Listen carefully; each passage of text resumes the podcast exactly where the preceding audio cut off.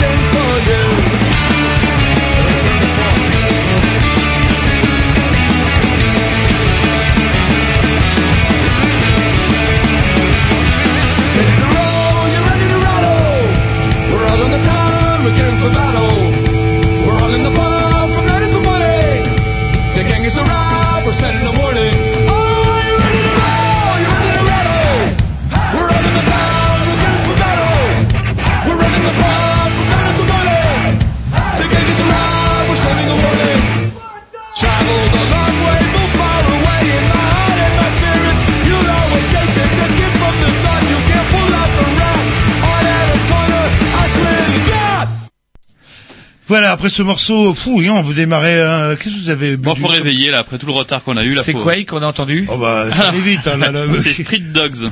Ah, mais comme on n'a jamais de retour ici, on Bah, heureusement, heureusement. Moi, j'aurais bien Ça aimé, moi, savoir si c'était bien, mais bon. Ça vous aurait plu, oui, ça, il m'appelle Hein un petit peu le petit chien dont vous parlez, là, il a des choses à se faire. Ouais, Il vous ouais, ça lui empêchera pas de prendre une grande claque derrière les oreilles et de lui tremper le museau dans sa, dans sa, dans son couteau à la rillette. Bref, vous écoutez les Grignoux pour une émission bourrée comme tous les mercredis, et puis une émission spéciale, parce que chaque année, bah, il y a des saisons. Chaque année, chaque année, c'est vrai que chaque année, effectivement, il y a des saisons. Voilà, et puis euh, chaque année, vers le, le mois d'octobre, euh, les feuilles tombent et l'angoisse monte. euh, Sans doute, peut-être, c'est lié à la Toussaint. En tout cas, c'est le moment où Court Métrange euh, réapparaît, comme tous les ans. Cette année, pour le la dixième la édition. dixième édition, si je ne dis pas de bêtises. Non, non, vous en dites pas, mais une certaine reconnaissance. On en parlera tout à l'heure. J'ai même Ouais. même France 2 s'intéresse à eux. C'est pour Ouais, vous dire. c'est- c'est vous dire. Et donc du coup, court métrange, on vous avait déjà reçu l'année dernière, et c'était avec grand plaisir en tout cas. Et du coup, on est bien content de vous recevoir à nouveau cette année. Et en plus de ça, vous ne venez pas tout seul, vous venez avec euh, un réalisateur, euh, Michael Terras, qui est ici présent, si je ne dis pas de bêtises. Voilà, donc, euh, Et Jean-Baptiste Toiret, c'est bien ça Torret, Torret, pardon, Torret, excusez-moi, qui viendra tout à l'heure parce que là il est encore en train d'officier, euh, si je ne dis pas de bêtises, euh, au champ libre et il fait une conférence sur les monstres au cinéma, c'est ça Alors, sur les monstres américains, plus précisément en s'appuyant sur les cas de Jack Arnold et de John Carpenter. Yep. Donc du coup, quelqu'un va venir euh, gentiment euh, nous l'amener avec nous, mais auparavant, il est 20h10, plus que le temps de Si on est mercredi, il est quelle heure sur les dimanches Oh là, si que vous posez faut une pas oublier colle, que eh ben, il, est, il est 15h10. À On peu près. à 15h. Ah, c'est dingue, ça. Allez, vous êtes bon, hein, vous êtes très bon. En voyage dans le temps, je suis pas mauvais. Et du coup, on embraye tout de suite avec un petit à la programmation. Bah à vous, Jean-Loup. Mais oui, voilà, un morceau un, un peu speed, mais bon, après ça, je vais calmer un peu le jeu, vous inquiétez pas. De Birth of, Je vous fais confiance. C'est parti.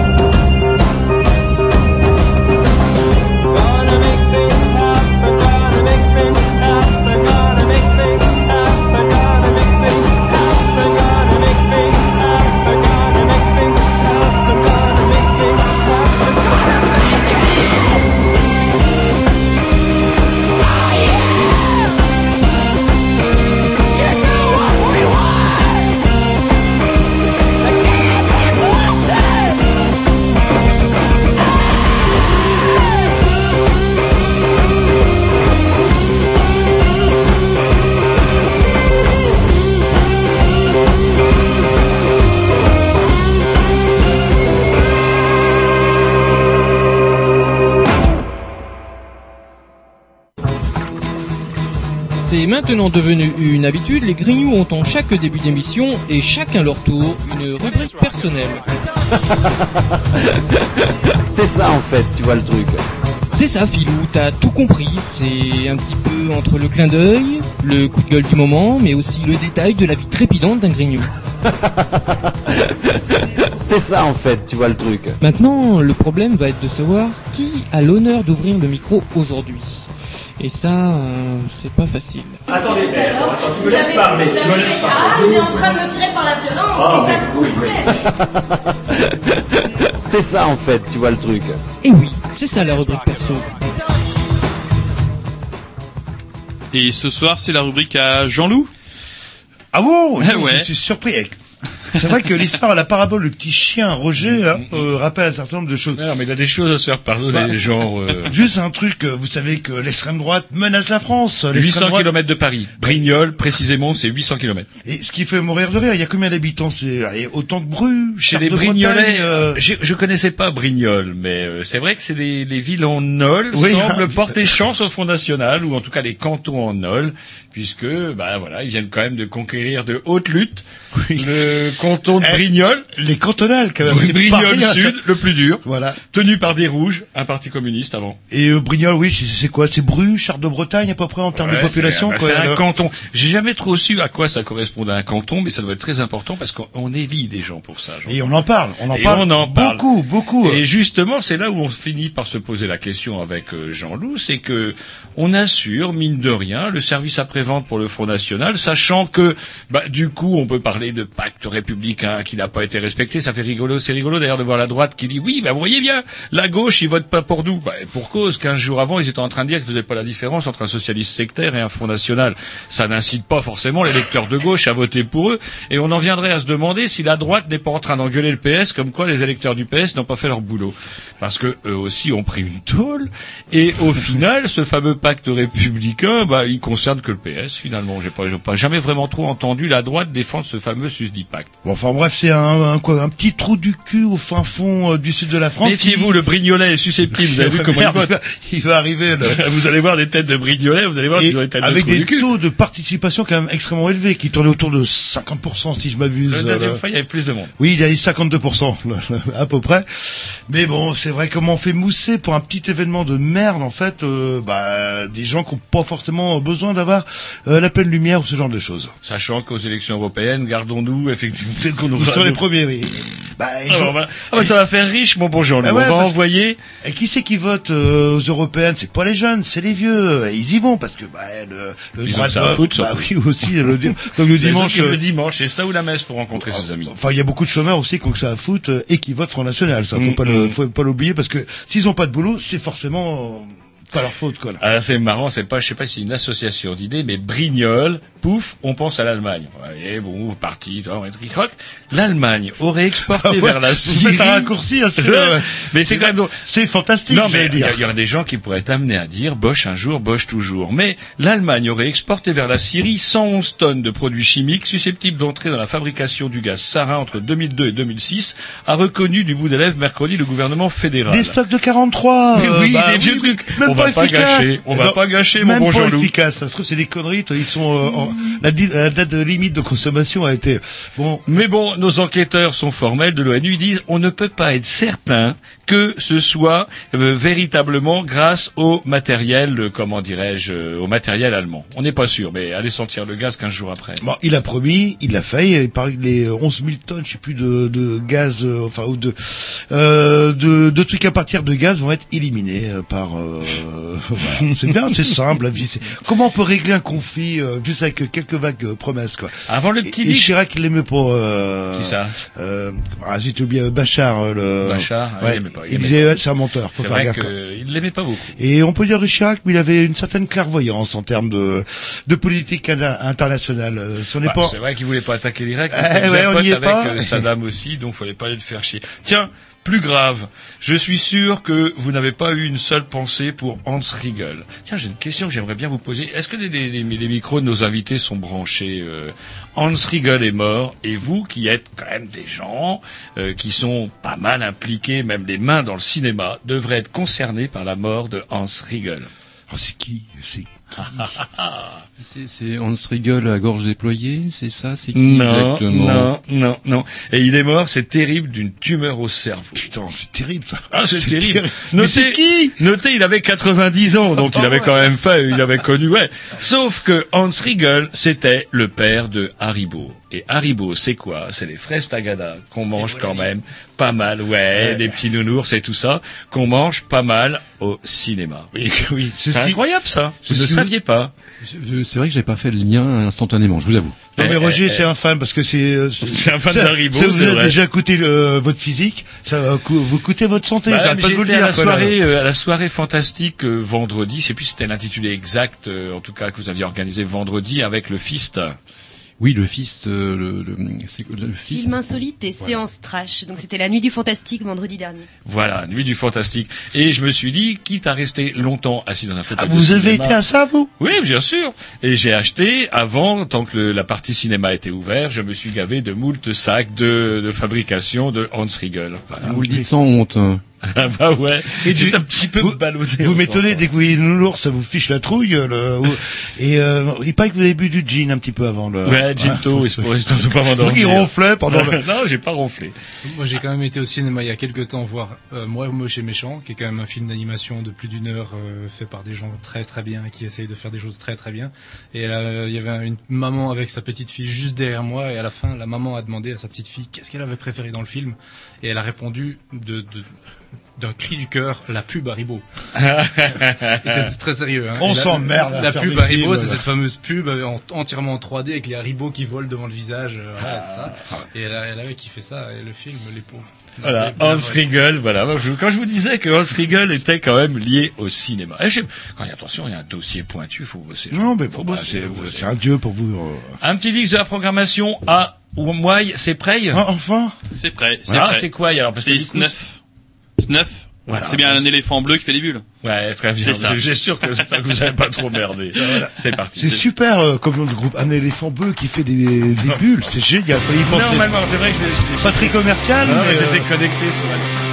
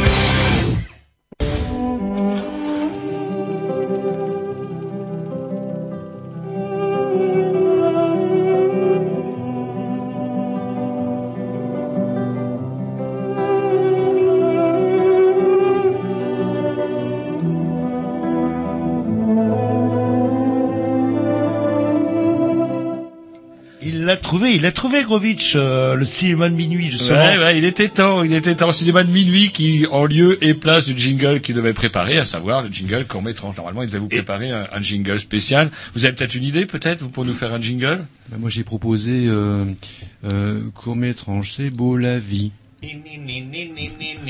Mais c'est Haribo, ça Ah, vous me faites penser à On se rigole, arrêtez. Non, mais c'est vrai que, hop, ils arrivent les mains dans les poches, euh, pff, pas de programmation. Si, ils ont retrouvé un quoi. programme qu'ils avaient De l'année déposé à dernière. Canal B. Ah, Vous avez eu chaud, chaud, parce qu'en plus, on avait oublié le nôtre aussi. Bref, nous recevons ce soir Steven, bonsoir. Bonsoir. Valérie, si je ne dis pas de bêtises. Bonsoir, c'est bien ça. Cédric. Bonsoir, c'est bien Et ça. Michael, c'est bien ça C'est bien ça, bonsoir. Qui sont à divers titres liés tous les trois, donc, au festival euh, court-métrange. Cédric, Steven et Valérie en tant qu'organisateurs, si je ne dis pas de bêtises. Oui, tout, à fait. Moi aussi. programmateur, vous nous rappellerez euh, vos rôles exactement Voilà. plus tard. Et Michael, par contre, euh, dont vous nous avez envoyé euh, comment le court métrage qui s'appelle l'héritage, si je dis pas de bêtises. C'est juste. Yes. Et parfois, vous savez, là, on, on se mélange et puis du coup, on fait des impairs. Court métrage, euh, comment dire et J'ai à ma grande honte, j'ai pas vérifié qu'il sera diffusé pendant le festival. Complètement. Donc vous êtes le réalisateur. Exactement. Et moi j'ai une question con à vous poser. C'est quoi un réalisateur? Quand on est hors cinéma, euh, c'est Le peut-être pas forcément é- évident. C'est celui qui gueule. Waouh, waouh, waouh, waouh. C'est celui, c'est le chef d'orchestre. C'est non, quoi en c'est pas celui qui gueule, euh, c'est- le chef d'orchestre, ouais, on peut dire, on peut voir ça comme ça. Celui, celui qui gueule, c'est plutôt le premier assistant en général. Mais euh, Ah, c'est le, le méchant. euh, ouais, c'est celui qui fait avancer les choses. Euh, non, le réalisateur, il est là pour euh, pour euh, pour euh, essayer de, de, de demander à plein de gens très talentueux de réaliser une idée qu'il a dans la tête. Ah, c'est lui qui apporte l'idée quand même. Oui. Mais c'est pas lui qui la, ré- euh, qui la filme. euh, c'est. euh, Ça dépend des, ça- dépend des réalisateurs. Je pense qu'il n'y a pas deux, il y a pas deux réalisateurs qui sont les mêmes, mais euh, en général, non, c'est pas le réalisateur qui est derrière la caméra. Il y a un chef opérateur pour tenir la Et du caméra. coup, le metteur en scène, ça existe aussi au cinéma, ça ou c'est plus au la théâtre même chose. Ça, euh, je crois qu'aux États-Unis, ils appellent plus ça metteur en scène. Enfin, voilà. mais Que ça, réalisateur Ouais, je crois. Donc vous êtes le metteur en scène si on compare avec le milieu du théâtre, grosso modo. quoi. Oui, ouais, c'est ça. Non mais euh, Oui, c'est oui, une c'est question ça. qui a l'air non, complètement. naïve, mais non, non, non, euh, complètement, c'est ça. C'est bien ça. Voilà.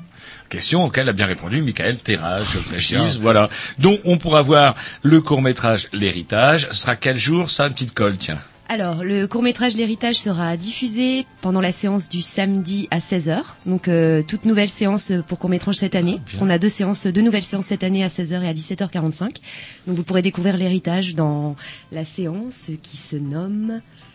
Eh bien, justement, comme j'ai un, j'ai un trou là me- momentanément, mais ça va sûrement me revenir. Hein, mais euh, je, je, je- vais appeler mon camarade Cédric Courtou. Il Ouais, saura très vous- bien s'exprimer sur cette question-là, parce que lui, il a une mémoire absolument infaillible, parce qu'il est plus jeune. Non mais vous avez que 10 ans d'expérience, vous verrez dans 20 ans, là, euh, je pense que vous arriverez avec un programme. Alors, du coup, euh, court-métrage, donc dixième édition. Euh, Qu'est-ce qu'elle va avoir de spécial? Est-ce qu'elle a quelque chose de spécial? Euh, C'est quoi euh, le dixième, la dixième édition de court-métrage Bah, la dixième édition de Cométrange, c'est fatalement une édition anniversaire. On a voulu marquer le coup, on a voulu euh, au-delà. Comme, on l'a déjà évoqué plusieurs fois, mais c'est vrai qu'on a un petit peu remonté le curseur en termes d'exigence par rapport au film qu'on a envie de proposer euh, aux spectateurs. Et puis on a créé aussi toutes sortes d'événements autour du, du festival. On est sorti un petit peu du, euh, du film, du seul support du film, et on a oxygéné un peu le festival pour investir Rennes aussi à travers euh, des événements divers et variés, des rencontres avec des professionnels, euh, des vernissages, des expositions qui mettent en lumière le travail de jeunes artistes rennais, en l'occurrence, sur le thème du fantastique, bien entendu, il fallait euh, rester connecté euh, avec, euh, avec l'objet du festival.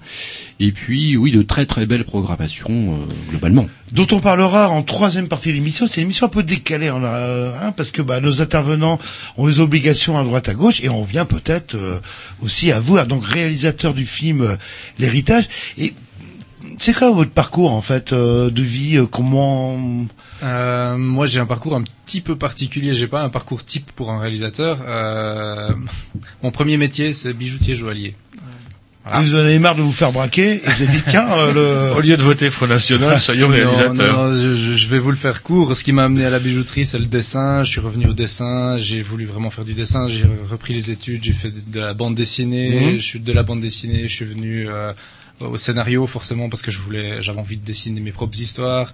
Du coup, j'ai fait une formation de scénariste pour le cinéma parce que pour la BD ça n'existe pas vraiment.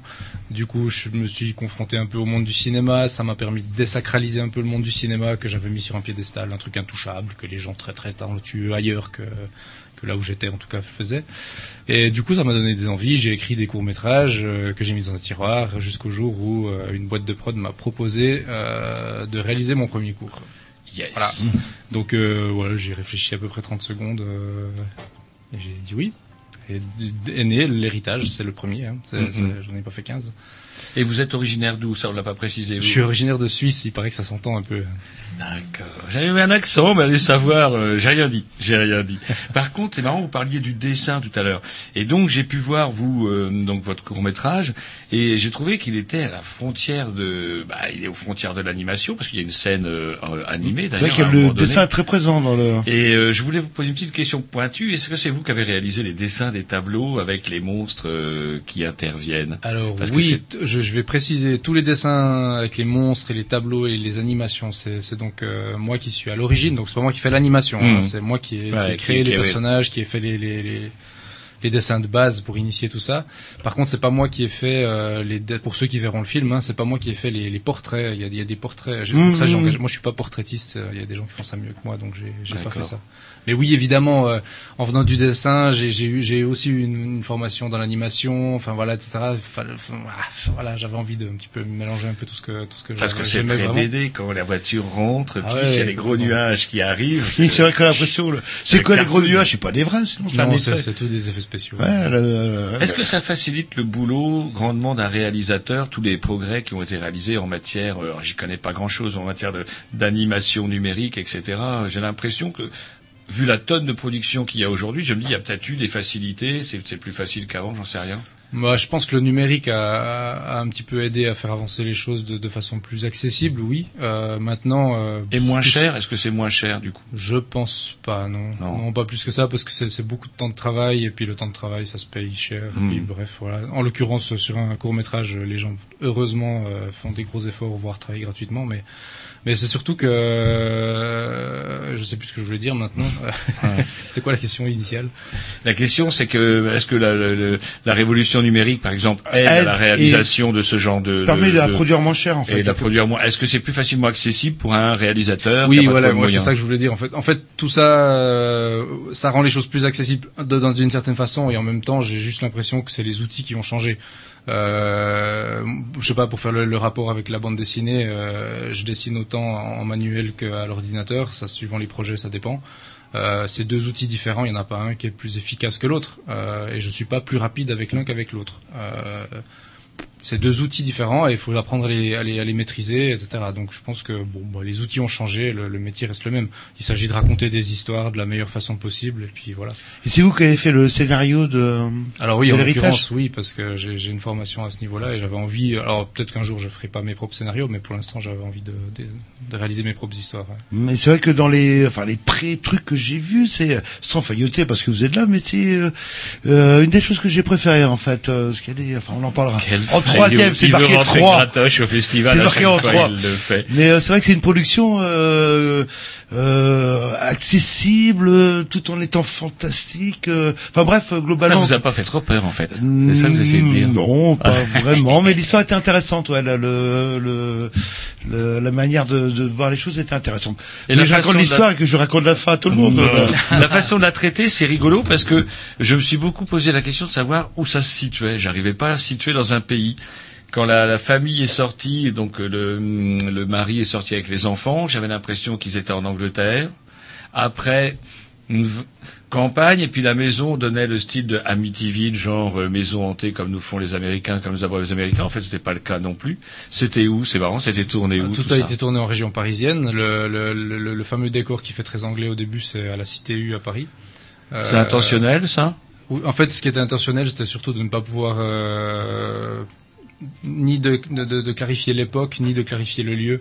Je voulais que ça reste le plus flou possible à tous ces niveaux-là pour qu'on s'a- on s'attache pas du tout à ça et qu'on aille. euh, Parce que et- même au niveau de la voiture, la voiture elle est un peu intemporelle. Complètement. En fait, c'était une des directives euh, globales que j'ai données à, à tous les chefs de poste, que ce soit pour les costumes, pour le- les décors, etc. Je voulais absolument qu'il n'y ait pas, un, je sais pas, un téléphone portable qui traîne sur une table. On a fait aussi euh, très très attention à ce qu'il n'y ait pas une voiture qui passe en arrière-plan, euh, qui pourrait dire Ouais, ça- tiens une Renault Espace. euh. Alors, ça, vous, vous mélangez plusieurs époques. euh, Ouais, ça fait très euh, pas ni où années ni 50, quand. 60, et puis pour le, la- Et en même temps, l'habillement fait euh, carrément au 19e siècle. Le... Ouais, c'est ça. Ça, c'est vraiment une volonté que je, je, voulais que ce soit intemporel. On, on se pose pas Ah, la question. Voilà, c'est, c'est, je sais pas pourquoi, mais c'était quelque chose qui était très clair dès le départ et j'y tenais beaucoup.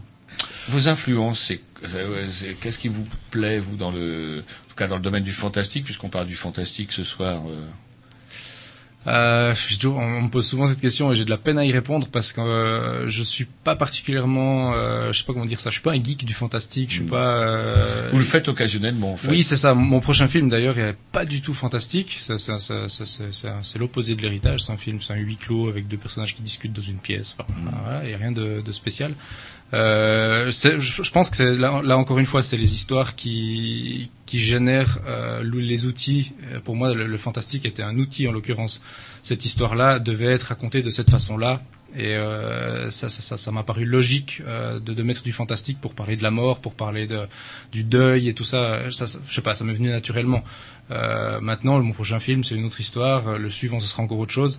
Et euh, moi, j'aime beaucoup un réalisateur comme Kubrick qui a pas fait deux films dans le même genre. euh, et ça, euh, gros respect, je trouve ça génial.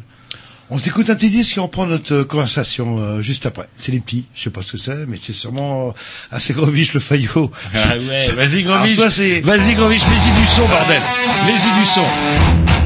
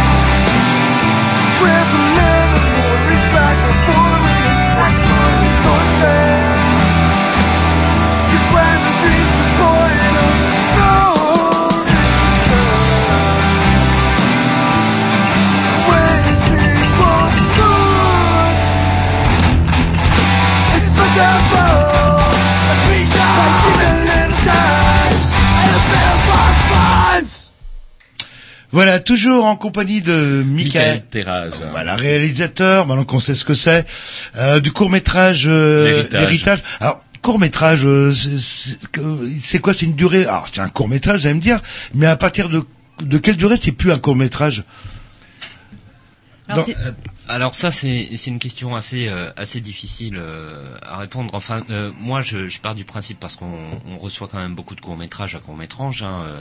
Combien vous en avez reçu l'année dernière? Vous avez reçu Alors l'année dernière sais, on en a reçu je regarde France 600. 2, 600. Ouais. Alors que On vous en avez reçu 600. deux fois moins le, non, euh, cette année deux fois plus, c'est ça? Oui, voilà, c'est ça, ouais.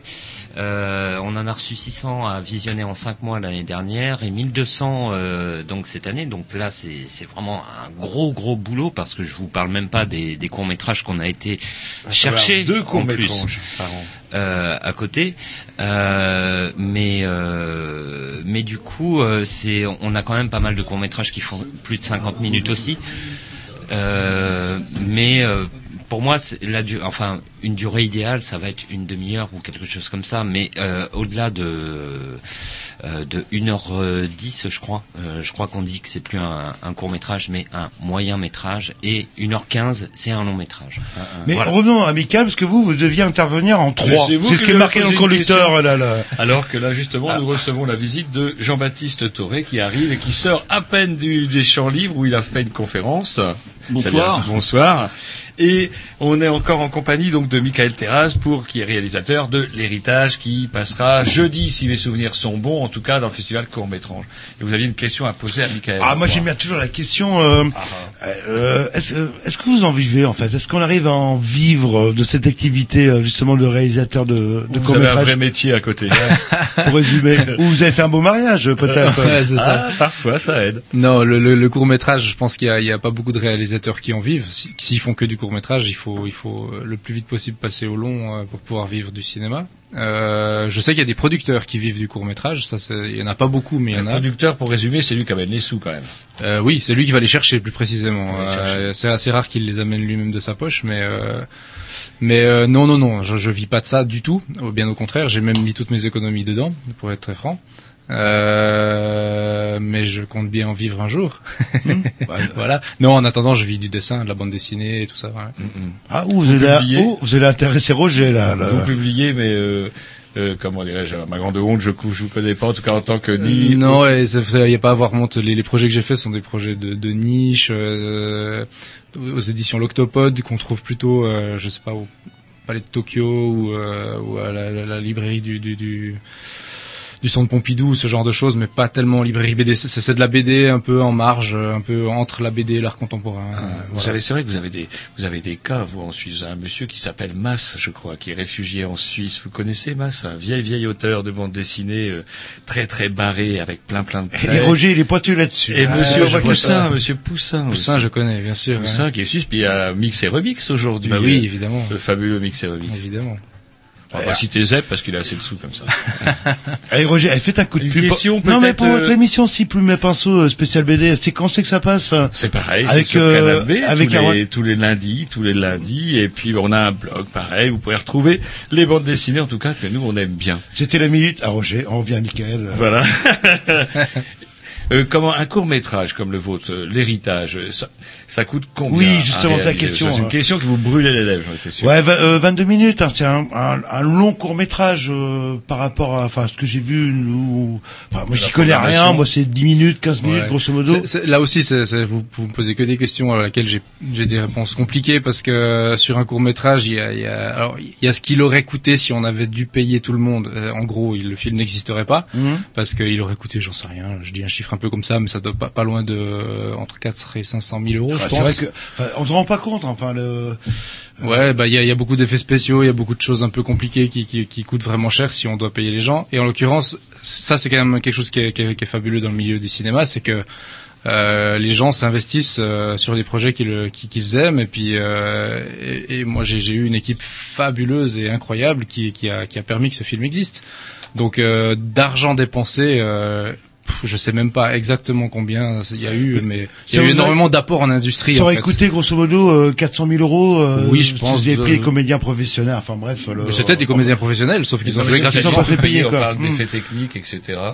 Pardon? Si vous aviez du tout payer, effectivement, ça aurait coûté une... À peu près ça, entre entre 400, à peu près 400 000, je crois.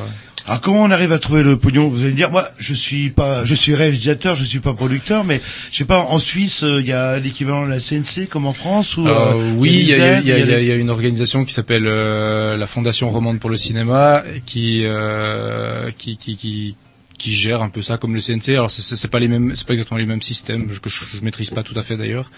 Mais il y, a- euh, il y a des aides et subventions. il y a qui des aides, il y a des permettent- subventions. Pour le coup, en l'occurrence, avec l'héritage, on n'a rien eu. On a eu ni CNC, ni Fondation Romande, ni rien du tout. Donc les quelques sous qu'il y a eu, on a été les chercher dans des entreprises privées, qu'on a été gratter les unes après les autres. euh, voilà. En Suisse, il y a aussi la loterie romande, euh, qui, est, qui est la loterie nationale en fait, qui, qui a l'obligation de reverser une assez grosse partie de, de, de, de En le- sponsoring. en sponsoring de différents dans la culture ou bien le, le- Ah, le- ça, voilà. ça, on devrait faire ça avec la française des Ça jeux. c'est très très ça. bien, oui, c'est Ah, très très bien. ah, Donc on a eu une, une somme de leur part. Euh, on a aussi utilisé euh, le, le crowdfunding là, euh, qui vient des États-Unis, le, le, le truc participatif, euh, les sites internet comme Ulule et ce genre. Ah, en gens, ouais, voilà. Et donc là, on a eu 8000 euros grâce à ça, à peu près 200 donateurs qui ont donné un petit peu d'argent. euh, voilà. Est-ce est-ce que Internet, justement, après, euh, la, la vie d'un court métrage, donc là, il va être diffusé à, à comment un court métrage. C'est quoi après la vie d'un court métrage Oui, pose la question. Il y a un peu, il y a un peu différentes phases. La première phase, c'est les festivals. Euh, là, on a 10 sélections euh, actuellement. On, on espère qu'il y en aura encore d'autres, mais c'est déjà pas mal. Euh, le but des sélections, enfin des, des festivals, c'est bah, évidemment d'a- d'accumuler un maximum de sélections pour que l'on fasse, ça fasse, ça donne du crédit au projet, que, etc. Éventuellement des prix. Là, on a, on a, on a, on a deux prix. Euh, on a eu le prix du meilleur court métrage international au Festival international du euh, Festival international fantastique de Madrid et le prix pour la meilleure musique au Jerry Goldsmith Awards en Espagne. Et on est nominé aussi pour la meilleure musique dans un festival qui s'appelle le Samobor Music Film Festival euh, en Croatie. Euh, donc voilà, ça c'est toutes des choses qui sont très très bien parce que ça permet de donner du crédit au projet pour la deuxième phase de la vie du projet qui est euh, les ventes aux télévisions. D'accord. Donc euh, Il y a pas beaucoup de chaînes. hein, le Alors bon, il y a les chaînes françaises, mais après il y a les- il y a, il y a il y l'international. Oui, c'est vrai que c'est traduit en anglais en dessous. euh, Oui, bah et oui. c'est un peu dérangeant. Enfin, c'est Non, mais justement, quand j'ai vu le ça m'a forcé à traduire de l'anglais, c'était assez Ouais, rigolo parce que et les traductions sont des fois pas en décalage comme euh, Comment ça se fait foutu ça, ouais? voiture. Le... Nous, on l'a chopé comme ça, c'est-à-dire que les, les, les acteurs s'expriment en français, oralement, et on a un sous-titre anglais. Et on peut pas s'empêcher de. Et j'ai regardé ça avec ma femme et on rigolait parce qu'on dit tiens, ça va nous obliger à traduire de l'anglais. Et Finalement, on comprenait, on n'est pas grand des merdes que ça. euh. Ah. Oui. C'est-à-dire qu'effectivement, comme le festival court-métrage a maintenant une stature internationale, j'aime bien le dire, hein, ça sonne ça. Ah, depuis qu'il Euh, qu'il passe sur France 2. euh, là, ça rigole sommes plus, nous sommes d'accord, bien évidemment, attention, vous me Alors qu'on les a fait, a connus tout Un petits. petit en short, il venait avec la goutte au nez, vous vous rappelez Toujours est-il qu'effectivement, c'est une, c'est une obligation que nous avons en tant que festival international de proposer tous les films, enfin, sachant que bien évidemment, international, ça veut dire quoi? Ça veut dire que bien évidemment, il y a toutes les nationalités du monde qui viennent se bousculer normalement, logiquement, dans les salles. euh, Ça vient même de. Suisse, pour vous dire. Non, là, vous exagérez. pas d'aussi loin, c'est pas possible. Je précise quand même que, alors je suis suisse, mais la production est française hein, de ce film, Euh, donc ça c'est une coproduction franco-suisse, euh, donc euh, c'est important de le dire quand même. Et en fait, un court, un court métrage, euh, si j'ai bien compris, c'est un peu une carte de visite quelque part pour un, réalisateur, le, Ouais, complètement. un tremplin. Le, Ah ouais, complètement. Moi, moi, en tout cas, c'est comme ça que je, je, je, le- je le considère. C'est. Enfin, non, pas que. Est-ce que c'est un passage C'est réducteur. Est-ce que c'est un passage obligé? Est-ce que les, je crois que Spielberg a dû commencer par les courts métrages, ce genre de choses. Oui, oui, je, le- je pense que la, la, la, la plupart des, réalisateurs démarrent euh, par le court métrage. Non seulement c'est un passage obligé, mais je pense que surtout très formateur. Euh, moi qui n'ai, voilà, par, par exemple, j'ai un parcours un peu bizarre, j'ai pas fait d'école de cinéma. Moi, les courts métrages, c'est mon école de cinéma, très clairement. Donc, euh, en l'occurrence, ce premier film, je pense qu'il y a, il y a un peu toutes les complications possibles qu'on peut avoir dans un film au cinéma, c'est-à-dire des enfants, des animaux, de la pluie artificielle, des des, des scènes de nuit, des, enfin voilà. hein. Euh, du coup, c'était. C'est très formateur en tout cas. Oui, c'est ça, exactement. Mais j'ai j'ai eu beaucoup de problèmes à gérer et du coup, ben, c'était génial. Moi, j'ai adoré. C'est vrai que le problème du, enfin on en parlera tout à l'heure, euh, du court métrage, c'est résumé en quelques minutes plein d'idées, des fois en résumant du résumé, on peut avoir des résultats euh, déstabilisants. Mais on en parlera en, en numéro 3, parce que c'est marqué sur le conducteur. On s'écoute un petit disque parce que l'heure tourne Ouais, et... et je euh, crois que donc je disais donc que Monsieur Toré faisait la gentillesse de venir nous voir ce soir dans les locaux Merci à vous. On va vous présenter et on s'écoute un petit dix avant et puis euh, puis on embraye. Voilà, bah, c'est là. Allez, c'est parti avec un, un petit clin d'œil il y a 15 jours. Euh, quoi, Mammouth, Mammouth, vous connaissez Mammouth Mammouth, votre pote Mammouth. Bah voilà, Voilà. c'est parti.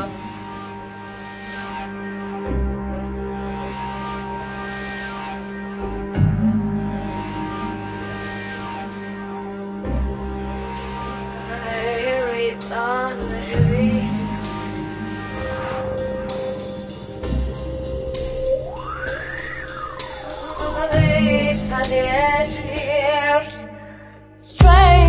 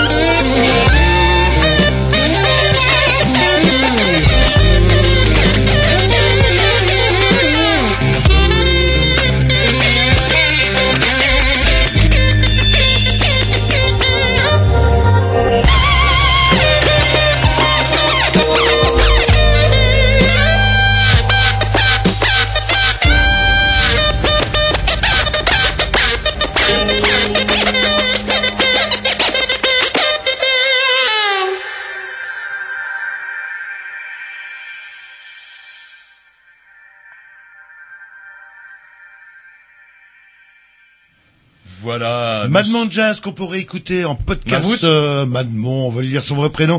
Et on continue à, euh, bah justement parce que ouh, euh, il y a du monde, il y a du monde ce soir en compagnie de Jean-Baptiste. Monsieur Jean-Baptiste Toré qui nous fait la gentillesse de venir ce soir.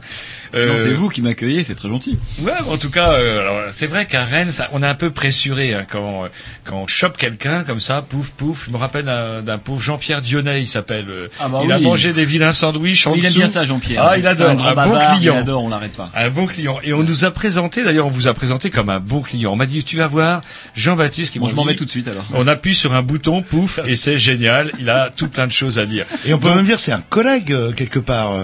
Ouais, c'est un collègue, alors un grand collègue, on va dire un grand frère, puisque vous, vous êtes donc euh, journaliste sur France Inter, si je dis pas de bêtises. Vous travaillez également, ou vous avez travaillé en tout cas, je sais pas si vous le faites encore avec France 3. Je sais pas si on dit France 3, on dit France 3. FR3 FR3, Ah ouais, mais en fait, dans c'est surtout euh, pour le dire euh, Inter. En fait, je produis une émission qui s'appelle Pendant les travaux, cinéma reste ouvert le vendredi à 20h. Euh, c'est en direct, comme comme vous. Euh, le samedi soir, moi, je participe à une émission qui s'appelle Mauvais genre sur France Culture, euh, autour de la question des genres, euh, aussi bien euh, BD, euh, films, etc. Et puis euh, la télé, j'en fais, j'ai fait bosser sur Arte, moi, pas mal. Euh, et parfois, oui, sur France 3, oui, avec Tadei dans ces émissions de cinéma. Et, euh, et puis voilà, de toute façon, ce qui est Et ça fait des années que vous raconte. demandiez de passer à l'émission des Grignoux. Et voilà. Ça y est. On m'a dit, il y a une place de libre, j'arrive ce soir. Ah, ça a été Mais dur hein, de vous trouver un petit depuis- créneau. Depuis plusieurs mois. hein. on a réussi à vous trouver un petit créneau. Alors, vous, vous êtes venu ce soir euh, à Rennes en tant que conférencier euh, pour parler en tant de... que, ouais, oui, oui, en tant que conférencier, enfin, c'est- conférencier, c'est fait très pompeux. Moi, j'aime bien, moi, ce terme de Ah conférencier, ça ça fait fait penser sérieux. Alors, un en tant peu- que conférencier, ouais, ouais. Ah, Pour parler, en fait, de la, de la, dans le cadre du festival court métrage, de, de, de la question des monstres dans le cinéma américain. Voilà. Et vous avez justement écrit un ouvrage là-dessus.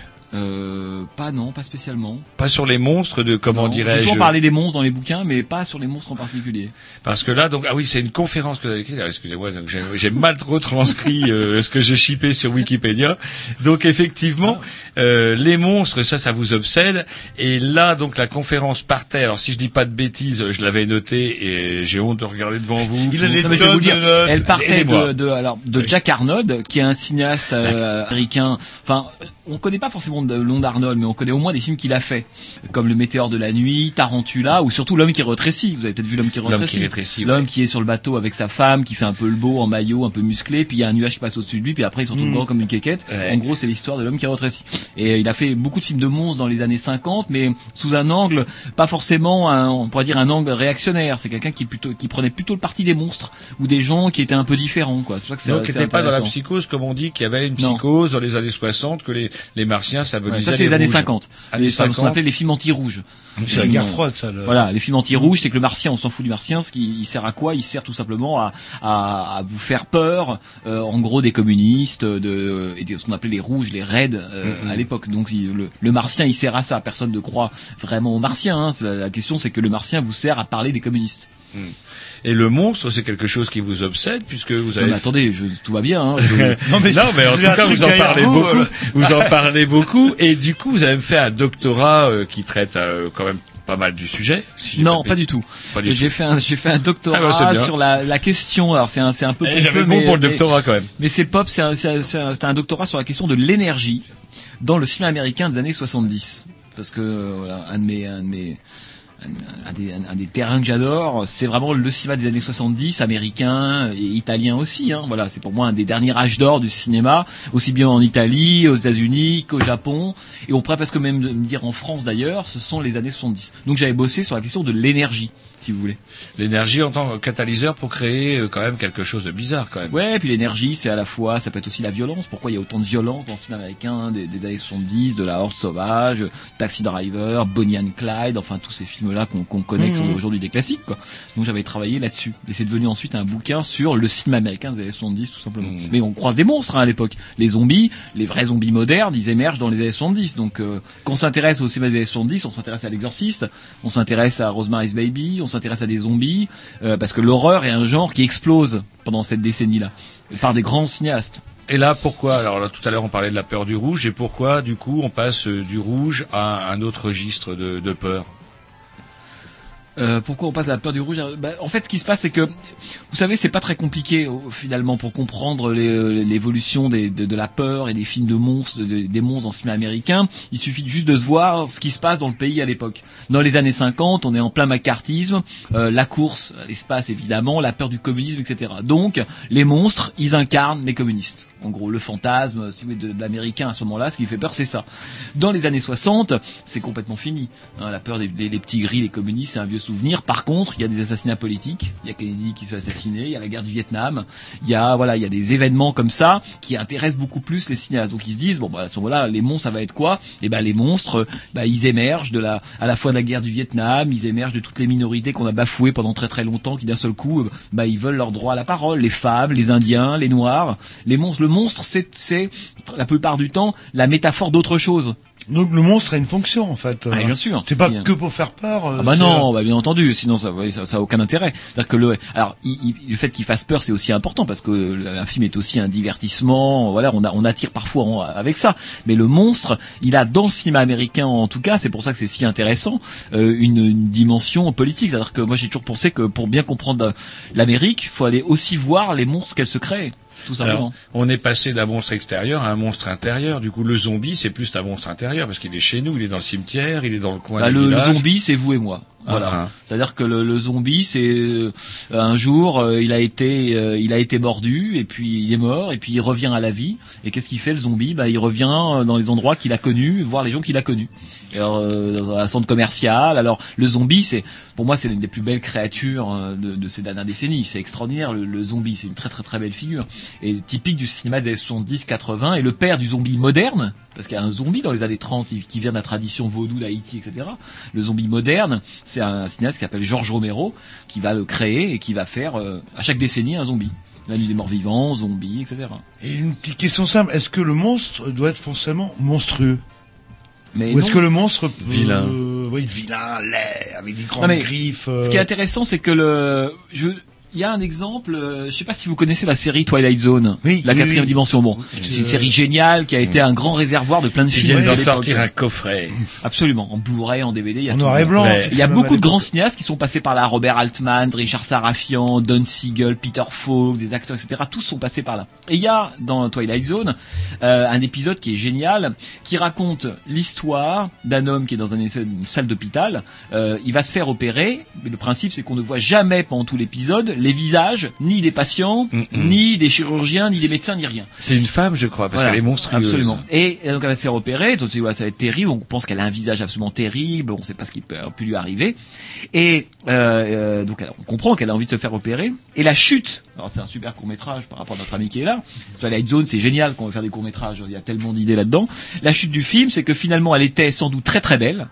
Et elle s'est faite opérer pour devenir ce que nous on appellerait monstrueux, parce qu'autour d'elle, la, la monstruosité c'est la norme. Autrement dit, il n'y a pas de monstruosité en soi. On est monstrueux dans le regard de quelqu'un. Si quelqu'un vous regarde comme un être monstrueux, vous devenez monstrueux. Si quelqu'un vous regarde comme un quelqu'un normal ou désirable, vous devenez désirable. Donc il n'y a pas, je termine avec ça, il n'y a, il y a pas de, de- il y a pas de monstre. Si vous voulez, il y a 100 regards portés sur le monstre. C'est le regard qui rend monstrueux. C'est-à-dire que nous, on peut être monstrueux pour les fourmis, par exemple.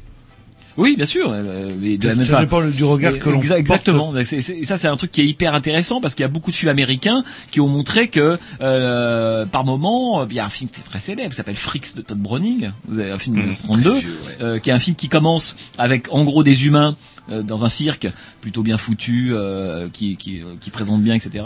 Et de l'autre, des gens difformes, les fameux freaks du film, les monstres soi-disant du film. Avec et on la se rend salope compte, des cuillères. la salope des cuillères, là, bon. Et peu à peu, on se rend compte que les vrais monstres, les vrais monstres, au sens de monstrueux, ce sont pas les frics, ce sont les humains. Les salauds, ceux qui, trahi- ceux qui trahissent, etc. Ceux qui se comportent comme des monstres, ce sont les humains. Donc vous voyez, c'est un film là-dessus, en fait, qui interroge la- la- la- le côté relatif de la, du, du monstrueux. Hmm, C'est un peu comme le, film euh, Les Autres, hein, le fantastique. C'est vrai que la dernière minute, on découvre que les fantômes, euh, c'est pas ce qu'on croit. euh, Alors, en même temps, ça c'est un film de Shyamalan qui euh, qui s'est beaucoup amusé avec ces de retournement dans le dernier plan, c'est-à-dire qui fait que ouais, il y a une sorte d'inversion totale de ce qu'on de ce qu'on pensait. Sixième sens, le vilain village, etc. Et pour revenir aux zombies, en tout cas, le zombie est à, à le vent en poupe avec la série euh, Walking Dead. D'abord une BD qui a fait euh, qui a fait un carton. Après, euh, comment maintenant s'adapter en série, Série, etc. maintenant. Walking Dead. Mais pas que, hein, les, regardez, je sais pas si c'est arrivé à Rennes, les zombie walk. J'ai l'impression dans toutes On les a le villes- métro à Rennes, monsieur. Ah, oui, mais il y a pas les zombie walk dans le métro. C'est quoi le zombie walk Le zombie walk, c'est euh, papa, maman, le fiston euh, qui se qui se mettent un coup de rouge, qui se déguisent en zombie, qui marchent vrai zombies, qui prennent d'assaut la ville. Euh, on appelle ça des grandes marches de zombies. Et c'est Ah, devenu un putain. truc très populaire, enfin qui vient de, l'Amérique du Nord. Les, les, les Canadiens, c'est grands spécialistes de ça. À Montréal, il y a une zombie walk toutes les trois semaines. Mais il y en a à Toronto, il y en a à New York, etc. Et nous, ça commence à arriver. On est tous des zombies. C'est un peu ça c'est vrai que j'avais vu un documentaire euh, comment sur justement le tournage du premier Romero, ils interviewaient 10 ou 20 ans après des, des gens qui avaient tourné sur ce film-là et on voyait des mamies qui disaient "Oh, on a bien rigolé, ils nous ils nous mettaient euh, des, des, de la vilaine peinture sur la goule et puis on devait marcher savez, euh, très souvent, on bizarrement." se marre beaucoup hein, sur un tournage de film d'horreur. Moi, je suis allé sur des tournages de films d'horreur, notamment sur Land of the Dead, qui est le film que Romero tourne en 2005. Et j'ai jamais vu, pour être allé assez souvent sur les tournages de films, des ambiances plus festives ah. que sur les films d'horreur et sur les films de zombies. Après, ça dépend du cinéaste. On peut, si le cinéaste est, a une, des bonnes compositions, l'ambiance sera plutôt euh, correcte. C'est qui les, les, les grands cinéastes du moment pour vous, du coup euh, euh, des gens, par exemple, pour des gens comme Jean-Loup et moi, qui sommes des amateurs peu éclairés dans ce domaine, euh, vous nous Vous jouez à ce rôle-là, mais en fait, vous ne le faites pas. Pardon Vous jouez à ce rôle, mais vous n'êtes pas des amateurs de bon, en tout cas, euh, je sais pas moi. Entre tout ce qui sort, parce que je disais tout à l'heure, en tout cas à Michael, que j'ai l'impression, je sais pas, est-ce que c'est grâce à la facilité qu'offrent certains effets numériques, en tout cas pour les gens, qui ont les sous, en tout cas, en ce moment, on a florès de, de, de productions qui, qui sortent. Avant, il fallait attendre 10 ans avant de voir qu'un truc avec des martiens. Là, maintenant, c'est pratiquement tous les mois. Je vous parlais de Transperce Neige, une, une adaptation de la BD de Loeb et Rochette tout à l'heure, dont j'ai eu la surprise de voir qu'elle était, euh, ça y est, que c'était sorti, ça m'a surpris. Est-ce que euh, aujourd'hui, euh, ça serait qui? Il faudrait. Est-ce qu'il y a des, des, des gens dont, dont le nom semble euh, surnager, qui sont fait une spécialité un petit peu? Ça Moi, j'a- j'adorais. Dans le Guillermo- genre, vous voulez dire, dans le ouais, film dans le genre de fantastique, horreur. Il y avait Guillermo del Toro qui avait avec le labyrinthe de Pan, etc. Des choses qui étaient superbes. Et puis bah, pouf, le dernier truc avec les gros euh, Transformers, c'est un peu plus bizarre. Pacific Rim, ouais. Mais je pense qu'il y a, il y a ceux, il y a les anciens, ceux qui continuent, alors plutôt en forme, euh, comme George Romero. Il y en a qui continuent, qui sont un peu moins bons, comme John Carpenter, qui sont un peu fatigués. Dario Argento, qui trouve plus d'argent en Italie, parce qu'il est un peu le seul maintenant à faire des films de genre. L'Italie, c'est une zone sinistrée en, en cinéma aujourd'hui. Euh, donc, s'il y a des gens, comme vous parliez de Transpersonnage Bong Joon-ho, c'est hyper intéressant. L'homme qui a fait The Host, The Host, c'était un des derniers grands films de, de, de, de monstres. Cloverfield, Maltree, c'était quelque chose d'intéressant. Il y a de temps en temps, des, à mon avis, des, des films intéressants, ce qui flingue. Mais ça, on en parlait un peu pendant la conférence. Beaucoup la question du, du, du genre, de l'horreur et du, c'est le numérique. C'est comme c'est devenu très facile maintenant de faire des, des monstres avec des, son petit ordinateur avec ses pixels. Finalement, il y a, il y a tellement de monstres qu'on n'y croit plus du tout. Enfin, voilà, c'est- compliqué, mais disons que le, le monstre un peu classique, un peu old school, si vous voulez, on, on- on le trouve effectivement moins aujourd'hui. Mais en même temps, le genre s'est tellement démocratisé. Faut se rappeler que dans les années 40, 50, même début 60, les gens qui allaient voir des films d'horreur, c'était en gros des ados ou des geeks ou des gens pas bien ou mal formés, quoi. C'est-à-dire que l'institution accueillait pas le cinéma d'horreur ni de genre. Depuis la fin des années 60, et c'est au cœur du système. Donc Hollywood produit majoritairement des films de genre, alors que c'était vachement périphérique avant. Aujourd'hui, la plupart des films sont des films qui appartiennent au genre, tout simplement. Et est-ce que vous voyez pas, enfin je sais pas, le, on voyait euh, il y a quelques années les films d'horreur pour se faire part, et quand on voit les jeunes aujourd'hui, c'est pour rire. Ça devient des films comiques euh, quelque part. Bon, enfin ça j'y crois tout pas. En ayant un frisson. Ouais, alors d'abord il y a des films d'horreur qui s'amusent avec le rire, qui sont euh, qui Genre, jouent la la la, la, la convention, 2, par euh, exemple. Voilà, ça mais ça il y a toujours eu cette cette Afrique, tradition euh, des gens qui s'appelaient William Castle qui s'amusaient à faire de l'ironie avec l'horreur. Mais tous ces gamins, vous dites ces gens qui rigolent. Hmm. Un, on rigole devant les mauvais films. Moi, ces mêmes gamins, je les prends séparément, je les mets dans une, un salon, je leur mets massacre à la tronçonneuse, ils rigoleront une plus. cave, vous les donc mettez dans une cave. voilà. Non mais ça c'est donc la- la- la- vous savez que la, la- le rire c'est aussi un truc de défense quand on est en groupe on rit. Mais moi j'ai fait combien de fois l'expérience avec des films qui avaient l'air de rien, on prend ces mêmes individus, on les met seuls devant des grands films d'horreur, la trouille elle est intacte 40 ans après. La Maison du Diable, par exemple. Un, vieil, Oui. un vieux film sans, avec une, pff, effets spéciaux Il y pratiquement en a que plein dalle. comme ça, bien sûr. Et celui-là, il fiche des poètes. Euh, je vous parlerai pas du comment du magicien d'Oz parce que Oui, ça, il- ça a à voir avec mon il psychiatre. s'appelle le grand classique Ah, que vous magicien d'Oz la, la Yellow Brick Road. Le- je crois que le magicien d'Oz, c'est le film qui m'a fait le plus peur de ma vie. C'est vrai. Quand j'étais petit, ça m'a totalement une nounours Ah ouais. des non, bicoques. le le fantastique monde d'Oz de Sam Raimi Non. Allez-y, c'est bien. Vous me faites peur. Et justement, C'est vrai, euh, quand on regarde euh, l'exorciste, et nous, les géné- générations exorcistes ont été marquées par ça, on regarde ça 40 ans après, oh, les effets spéciaux, ou, euh, enfin, sont limite, limite, euh, et c'est bizarre, en fait, euh, euh, ou comme quoi ça s'est banalisé, finalement, ce, ce côté de l'horreur, et, euh, Ouais, et je sais. non mais les effets se sont sans doute banalisés, mais, le, mais la mise en scène et les talents des metteurs en scène, non. C'est que moi, un- William Friedkin, c'est un génie. C'est-à-dire que William Friedkin faisant l'exorciste, vous donnez ce film-là. D'ailleurs, il y a qu'à voir les remakes. Combien de grands films des années 70 sont des chefs-d'œuvre? Massacre à la tronçonneuse, Zombie, on en parlait, Assaut de Carpenter, la liste elle est immense. C'est tous des chefs-d'œuvre. Vous les donnez à, à des gens qui n'ont pas de talent, ça devient des navets. Donc ce qui est important, c'est le scénario, c'est en fait c'est pas si important que ça le Mhm. scénario. C'est C'est la un grand metteur en scène avec rien, il hein. fait un chef-d'œuvre. Bref, c'est le réalisateur. Regardez, on parlait d'Halloween pendant la conférence. Halloween de John Carpenter. C'est un film qui date donc de 78. Halloween, c'est quoi? C'est un, un homme masqué tue des babysitters le soir d'Halloween. C'est nul. Quand il réfléchit deux secondes, c'est complètement nul. Bon. Pourquoi des Bon. babysitters? Euh, Le problème, un mauvais cinéaste ferait un navet avec ça. Et d'ailleurs, il y a eu plein de navets sur ce principe qu'on appelait à l'époque le slasher, des gens qui tuent à l'arme blanche comme ça des victimes. Mais Carpenter étant un génie, il a fait un très grand film. Voyez, il peut avoir des scénarios très très complexes, très malins, riches, complexes, intelligents, mais donné dans euh, à un cinéaste qui a pas de talent, ça devient un pudding sans intérêt. Est-ce qu'il n'y a pas quelque chose qui est lié aussi à l'ambiance? Moi, ce qui me fiche les poètes, c'est quand il- effectivement il y a une ambiance, pas seulement par la musique, mais par le choix des couleurs. Et vous parlez de Dario Argento, je crois. si je Non, le massacre non, là, pas vous me décevez, là vous me décevez. Allez-y, allez-y. Vous pouvez pas mal Dario Argento, c'est un voilà, des plus parce grands fait très italiens de peur. ces 40 dernières Est-ce que c'est lui qui est lié à- au film qui s'appelle Inferno? Il aime pas trop les, Bah, il les est plus que lié, c'est lui qui l'a réalisé. Voilà. Et là, ça m'a fichu les poètes 3000. Déjà, je ne sais pas pourquoi elle descend parce qu'il y a du bruit à la cave. Pourquoi d'ailleurs les jeunes filles Alors- descendent toujours en chemise de nuit à la cave quand il y a un bruit Bah, parce- pour vous disiez ce genre de choses-là, je vais vous expliquer pourquoi. Dans Sana, il faut pas la question. Ar- Argento, c'est un cinéaste italien. C'est-à-dire que qui est euh, intéressé par l'histoire de l'art, par plein de choses. La dimension rationnelle, la logique, on s'en fout chez Argento. C'est de la jouissance esthétique. C'est sublime à chaque plan. Vous voyez ce que je veux dire Il y a des cinéastes. Alors, la tradition américaine, elle est plus liée à la logique, au scénario. Tout ça, on comprend. euh, tout ça a un sens, c'est logique.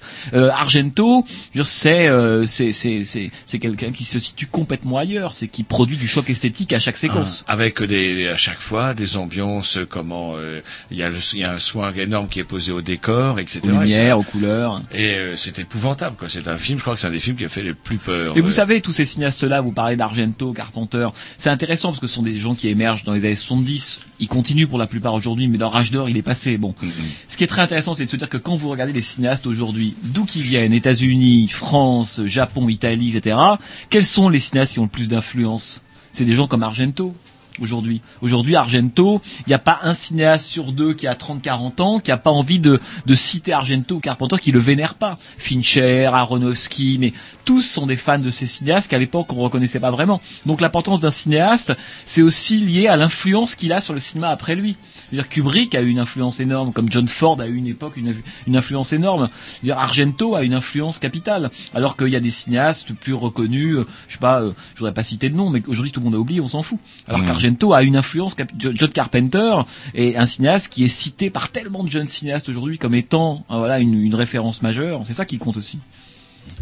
Et alors que je vois euh, une personne derrière vous euh, qui me fait Il une des gens de, hein. de sourire kabyle en Il regardant sa zombies, il y a montre. qui c'est s'assit derrière 21h15 on avait encore le Il- droit on a dit euh, va maximum. euh, 20 maximum il est 15 Bah voilà. Alors, à, vous avez- de, à vous de la fin. euh, pourquoi vous êtes euh, venu à Court-Métrange et qu'est-ce que vous trouvez intéressant dans Court-Métrange On y mange bien, l'hôtel est Non, non, non, mais etc. on vient Mais jamais à un ça- festival de cinéma parce qu'on y mange bien, ou alors c'est désespéré. On vient parce que on a envie de voir des films, parce qu'on trouve que la sélection elle est intéressante, qu'on trouve qu'il y a autour de la de la programmation des choses intéressantes.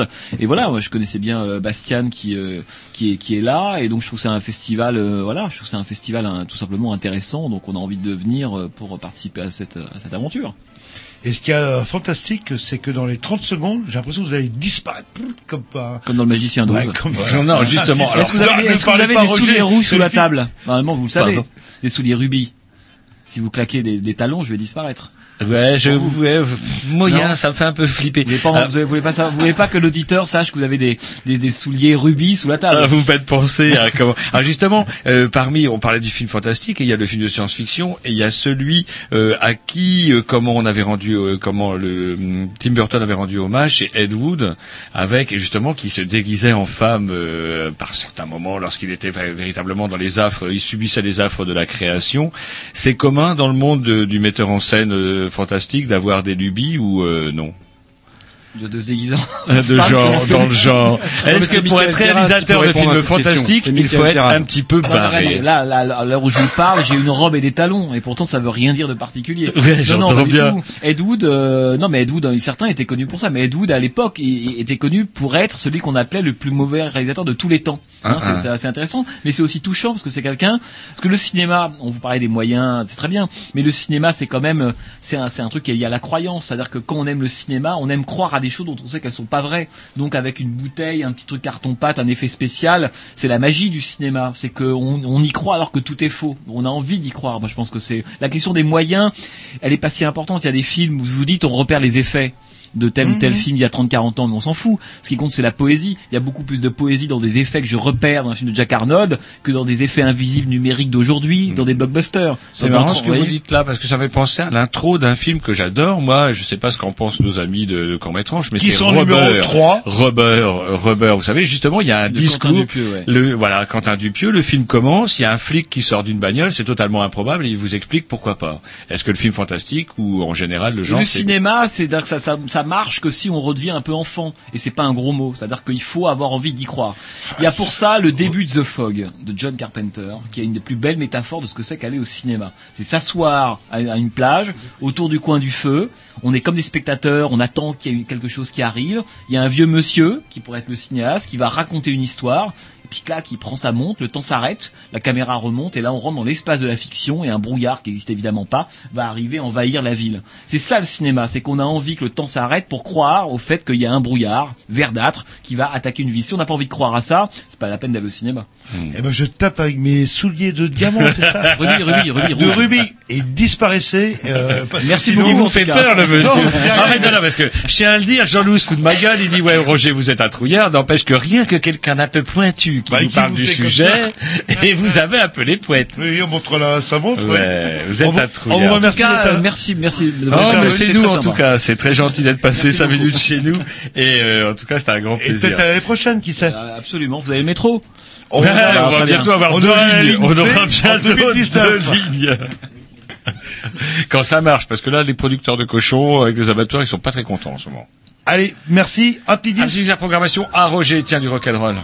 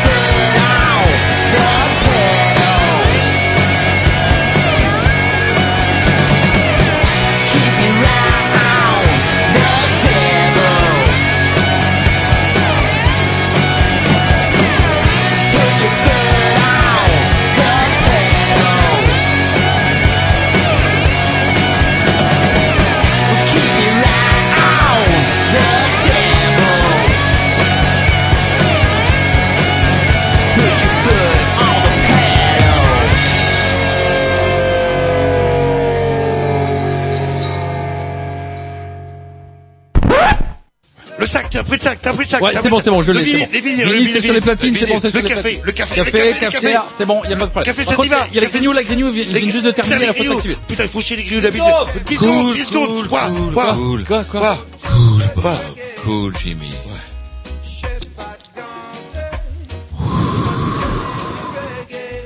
Dub Revolution. Tous les matins. De 22h à très tard. Après les grignoux.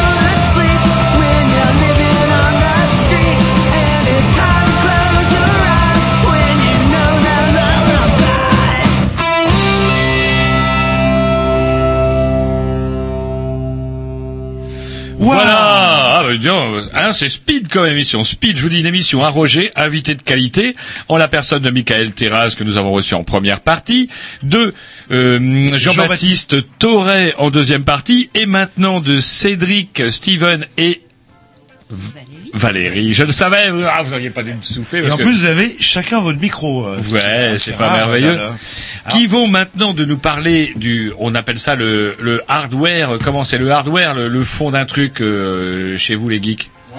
Hein, c'est le hardware. Et Ils en mâchouillent. français, on dit Ils mâchouillent, ils ont pas de micro, ils nous font signe que oui. Moi, je les gifferais. Moi, si j'étais de l'autre côté, je les gifferais. Alors justement pour le dans le cadre de- du festival euh, court métrange, vous êtes qui? Vous faites quoi? Eh bien, moi, je suis le cofondateur du festival et j'ai aussi la qualité du direct. Bah, bien sûr que ça chie pas. Est-ce que c'est vous que j'ai vu sur France 2 C'est le boss. On reçoit le boss ce soir. C'est c'est bien. Alors, Eh ben je, eh, je vous reconnais pas. Je ne suis pas le boss absolu. Le co-boss C'est parce que, c'est parce que les, les, les caméras, en l'occurrence, ont tendance à grossir. Et figurez-vous qu'avec mon ami Cédric, parce que Cédric Courtou qui est aussi. C'était vous le deuxième Mais oui. Et c'est l'autre cobos. euh, oui, Attention donc, un cobos plus un cobos, ça donne carrément les Non, non, fondateurs. C'est- vrai que je suis pas du tout physionomiste, mais j'ai regardé l'émission sur France 2 euh, mardi ou mercredi matin ou mercredi soir à une heure. Dimanche soir. C'est donc que euh, vous deux, euh, Oui, oui, que j'ai absolument pas reconnu. Tout à fait. Nous étions, nous étions les invités effectivement de. Vous dormiez, vous dormiez, vous j'ai la enregistré, télé-réalité, vous j'ai dormiez. enregistré et j'ai j'ai revu ça hier soir en fait. euh. Alors, du coup, je ne sais plus quelle est la question. Bah non, hein, mais je- justement, pas, je vous 10 rassure, ans, il y en allez, avait on pas. va C'est qui tu es, qui tu es. Ah les oui. fonctions Voilà. donc Alors voilà. Cofondateur Cofondateur, j'ai aussi titre de di- oui, programmateur, j'interviens aussi dans la programmation. Euh, directeur artistique, mais bon, même si j'ai l'impression que tout le monde y met un petit peu euh, un petit peu du sien sur le plan artistique, ce qui est très très bien. Donc euh, c'est un titre un petit peu ronflant, mais on va dire que je suis le référent à ce niveau-là. Mais bon, voilà, parce qu'il en fallait un, je suis le directeur artistique. Voilà. Sinon après c'est Valérie. Valérie, alors vous, Valérie, votre rôle du coup dans l'affaire Donc, euh, entre comme, deux euh, garçons. Voilà, comme mon camarade Steven et comme euh, c'est très bien résumé ce soir, je suis la touche féminine du dans la programmation en fait du comité de sélection. Et puis je m'occupe également de Du sous. Non, pas Ah, des c'est sous. bizarre, c'est de généralement, la c'est la fille régie. qui s'occupe des sous. Non, de la régie copie. Ah, c'est quoi la régie détail très copie important. Euh, La régie copie, c'est toute la partie technique par rapport au film, c'est-à-dire récupérer tous les tous les supports de visionnage, faire en sorte que ça se passe bien, faire la liaison avec euh, les projectionnistes qui nous accueillent, et puis Lors des diffusions, vous dites tout à fait lors des Ah. projections. Ouais. D'accord, donc vous assistez à toutes les projections et puis euh, il faut pas qu'il y ait de bugs, genre. On essaye. Non, je dis ça parce que j'étais là vendredi, allez, c'est pas pour dire, mais il y a eu deux, trois petits bugs, ça couignait. euh. Il fallait lancer les machines, elles étaient fatiguées après un an de repos. C'est pour C'est ça. vrai? Voilà. Alors, est-ce que c'est justement parce que vous diffusiez non pas avec euh, du numérique, mais avec de la vieille bande de dans le temps? Alors non, c'est- ça c'est très Euh, particulier. ah, Ah, vous, justement, euh, Cédric, Cédric. C'était assez Cédric, vous vous présentez. Ah, c'est Alors- quoi votre boulot, vous, euh, Alors du coup, euh, à part faire le beau sur France 2 Oui, voilà, à part faire le beau sur France 2. Donc je fais partie du comité de sélection du festival aussi. Euh, je présente les animations euh, du festival court-métrange avec mon ami Steven et euh, je suis responsable aussi, c'est moi le coupable de la nuit du fantastique euh, qui s'est déroulée euh, vendredi dernier en Avec collaboration. Très grandement avec le Fist. D'ailleurs, vous êtes Quand- battu, je vous ai vu vous battre euh, sur scène. mais oui, mais bien sûr, mais c'était un, un, combat euh, très amical entre court métrage En fait, et le c'était pour rire. euh, voilà. c'est- Alors vous me rassurez parce que du coup j'étais peut-être sans doute un peu fatigué, euh, j'avais abusé de gin tonic pour être sûr de pas m'endormir et donc du coup je me- j'ai dit à, mon- euh, à une amie qui était à droite, j'ai dit mais ils sont vraiment en train de se battre, non? Non, vous êtes Mais- sensible. Oui, Ah, c'est vrai, je suis très sensible. Non, je non, mais dis. c'est- Je euh, comprends pas. Je vous dis, le magicien d'Oz, ça me fait peur. Vous, c'est euh, autant l'emporte le vent. Et encore, c'est...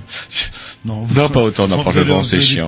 Mais- Donc du coup, alors pourquoi, euh, qu'est-ce qui s'était passé euh, comment vendredi Alors pourquoi les, les bugs? Euh, Est-ce que c'était bah, des vieilles machines? Non, c'était pas des vieilles machines, mais après c'est vrai que vendredi dernier, ce qu'on vous a proposé au Cinéville, euh, euh, on naviguait sur beaucoup de formats en fait. Donc, si vous voulez, c'était pas simplement euh, lancer une bobine ou quoi que ce soit, mais c'était lancer une bobine, c'était lancer des fichiers par ordinateur, c'était lancer du Blu-ray, c'était, il y avait beaucoup de formats à lancer.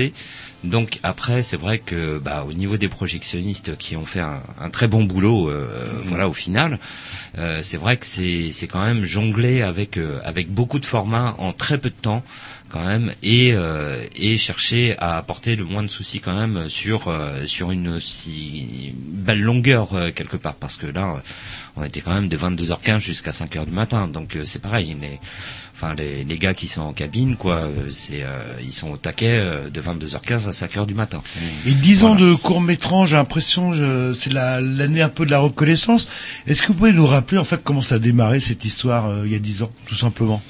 Eh bien, à l'origine, en fait, euh, l'idée du festival, elle avait découlé de notre propre expérience de, de réalisateur quand on était invité dans le cadre des, des festivals de court métrage, qui était un petit peu plus généraliste. On avait remarqué qu'effectivement, le genre du fantastique était extrêmement peu représenté, voire complètement inexistant.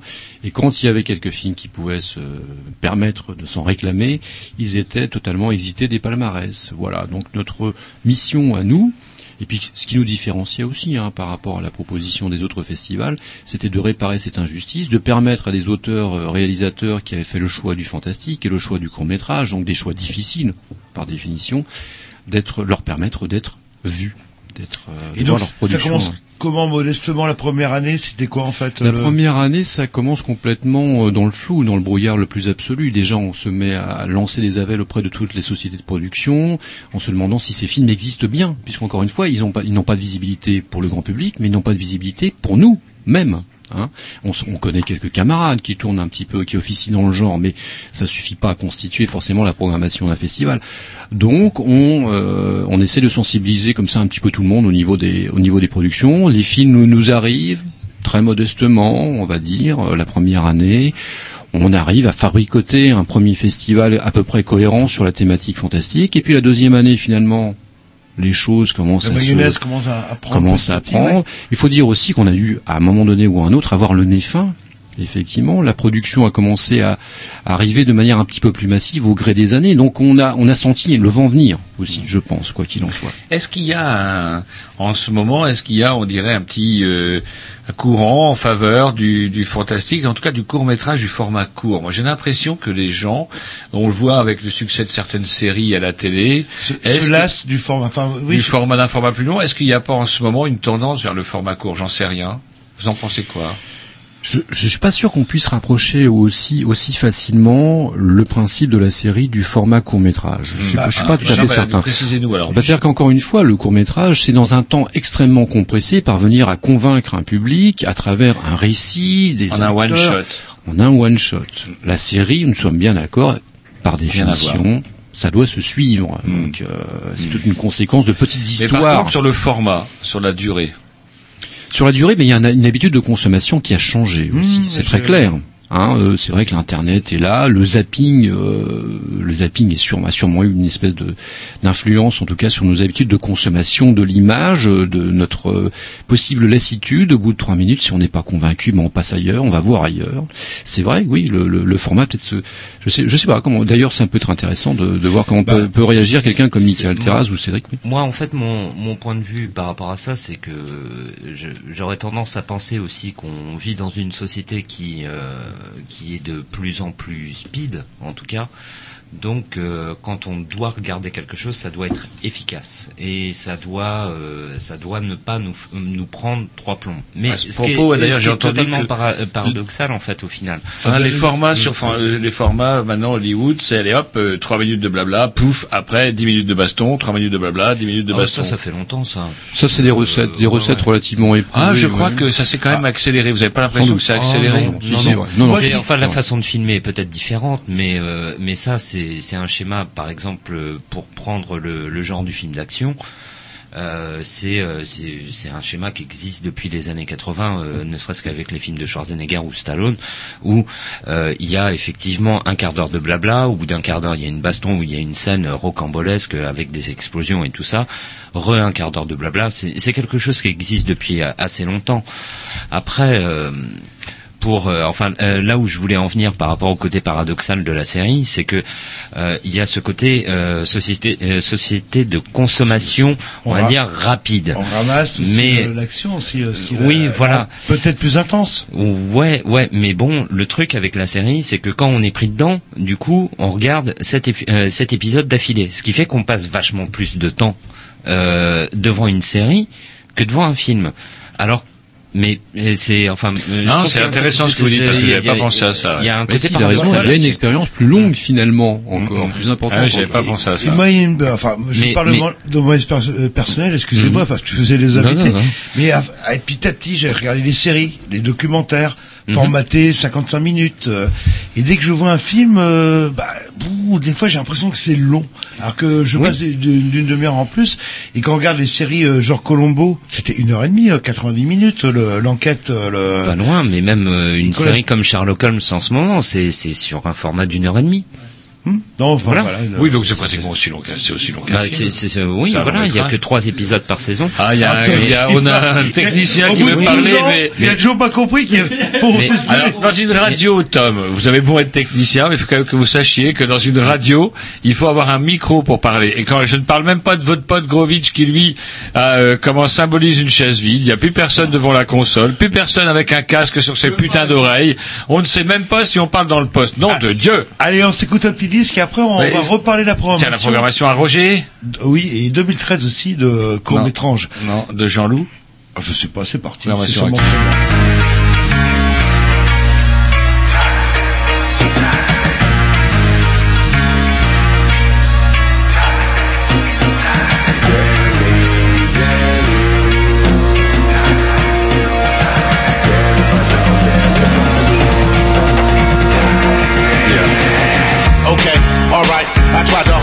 I thought we could build something, girl, but hey, you wasn't ready. I think I'm addicted to your drama. I crave it, baby. Why would I want to be with a woman who makes me crazy? Maybe because I'm crazy, so that's what I'm attracting. After we get some space, I'm missing your embrace attraction. This love and hate is driving me insane. I try to listen and agree, even when you are wrong. So to be a gentleman, that's the advice I'm giving from some people with some wisdom. You can't be downright cool and happy, full and bad intentions. You bringing out the best in me, you bringing out the worst in me. This is toxic insanity, but still somehow I cannot. Damn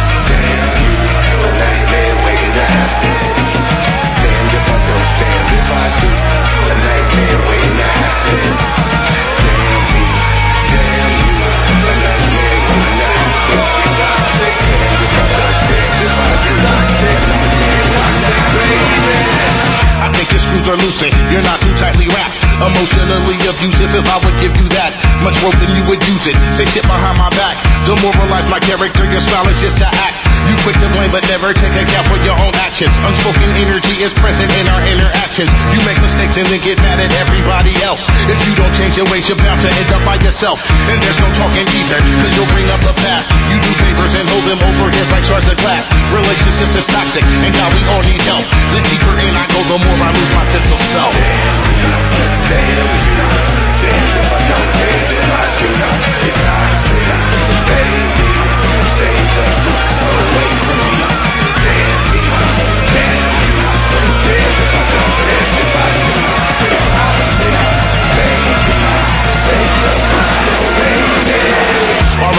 Okay, I know I played my part. Don't know where this will end, so I do not know where to start. We all can make amends, new endings can't begin. We feel the vibe and either shut them out or let them in. We all are toxic people, this is a toxic world. This is a work in progress that every day unfurls. Communication, loyalty, honesty, and respect. And if the trust is missing, cooks in a cluttered kitchen. And if the clutter builds, the odor may be toxic. They stayed inside too long and eventually they got sick. If you can fix it, stop it. Work on yourself, no doubt. But if there ain't no vaccine for the poison, just be out.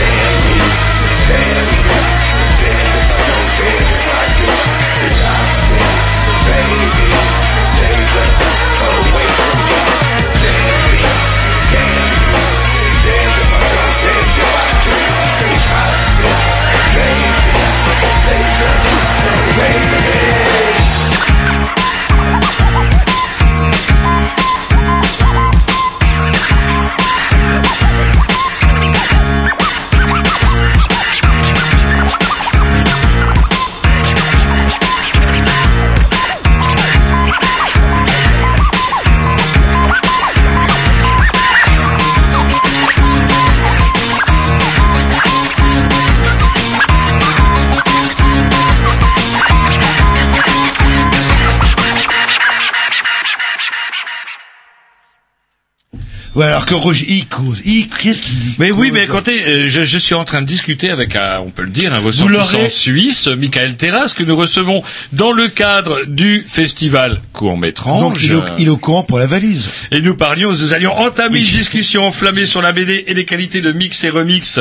En fait, qui est tout seul, un mix et remix. Avant, il était avec sa femme, maintenant il est tout seul. Allez, si on revenait euh, justement avec euh, les animateurs ou les cofondateurs. Alors justement, justement, vous disiez tout à l'heure, on, se- on les a présentés un petit peu, on a encore un peu de temps. Euh, comment vous étiez que vous étiez réalisateur vous-même, euh, comment dirais-je? Euh, moi, je suis pas réalisateur. hein. Je, moi, je, je suis réalisateur, effectivement. Il se trouve, mais c'est une coïncidence tout à fait troublante. Hein, c'est vraiment une, une affaire de famille. Figu- Figurez-vous qu'à ma droite, Valérie était mon assistante de réalisation sur mon dernier court métrage, et qu'à la droite de Valérie, il y a euh, Cédric qui était l'acteur principal du film en question. Il se trouve que ce film a connu une très très belle fortune en termes de sélection au festival, parce qu'il a été absolument partout. Il a été aux États-Unis, il a été en Angleterre, il a été au Canada, il a été en Italie, il a été en Espagne, il a été en Belgique, euh, il a été en France aussi un petit peu. Et bien, on n'a pas, on n'est pas, par contre, on n'est pas parvenu à le vendre en télévision. C'est un grand regret aussi. Mais bon, que voulez-vous? Et aujourd'hui, Steven, est-ce que vous, euh, vous travaillez encore euh, sur la réalisation? Oui, alors déjà je travaille en tant que réalisateur, mais vous allez rire, il y a un petit lien avec euh, le, le- le monde de l'éducation nationale qui doit un petit peu vous être familier quelque part. Euh, je travaille moi pour le CRDP, qui en français c'est le Centre régional de documentation pédagogique, et je suis au, au service de l'édition audiovisuelle réalisateur. Voilà, ça me permet de, en tout cas, de nourrir ma petite famille. Ah, Vous avez un vrai métier comme tout le monde. Si vous croyez qu'on est qu'animateur radio. Voilà. Et en On même le temps, retrouve à la sortie du métro, en tournant là-bas, avec un petit bébé qu'on a sous-loué euh, pour pas cher. mais en tout cas, ça me permet effectivement de, de travailler sur des projets aussi intéressants en court métrage et aussi sur des, des projets de films aussi qui sont un peu plus personnels. Voilà. Ah, que- cette année, est-ce qu'il y a une thématique euh, Alors il y a une thématique monstre. Alors évidemment, c'est pas une thématique qu'on retrouve euh, forcément dans le dans, dans les films qui sont proposés au public parce que ça aurait été beaucoup exigé de la part des réalisateurs qui nous envoient euh, leurs films de par le monde. C'est le, le- la thématique, c'est le, le- le monstre et la monstruosité.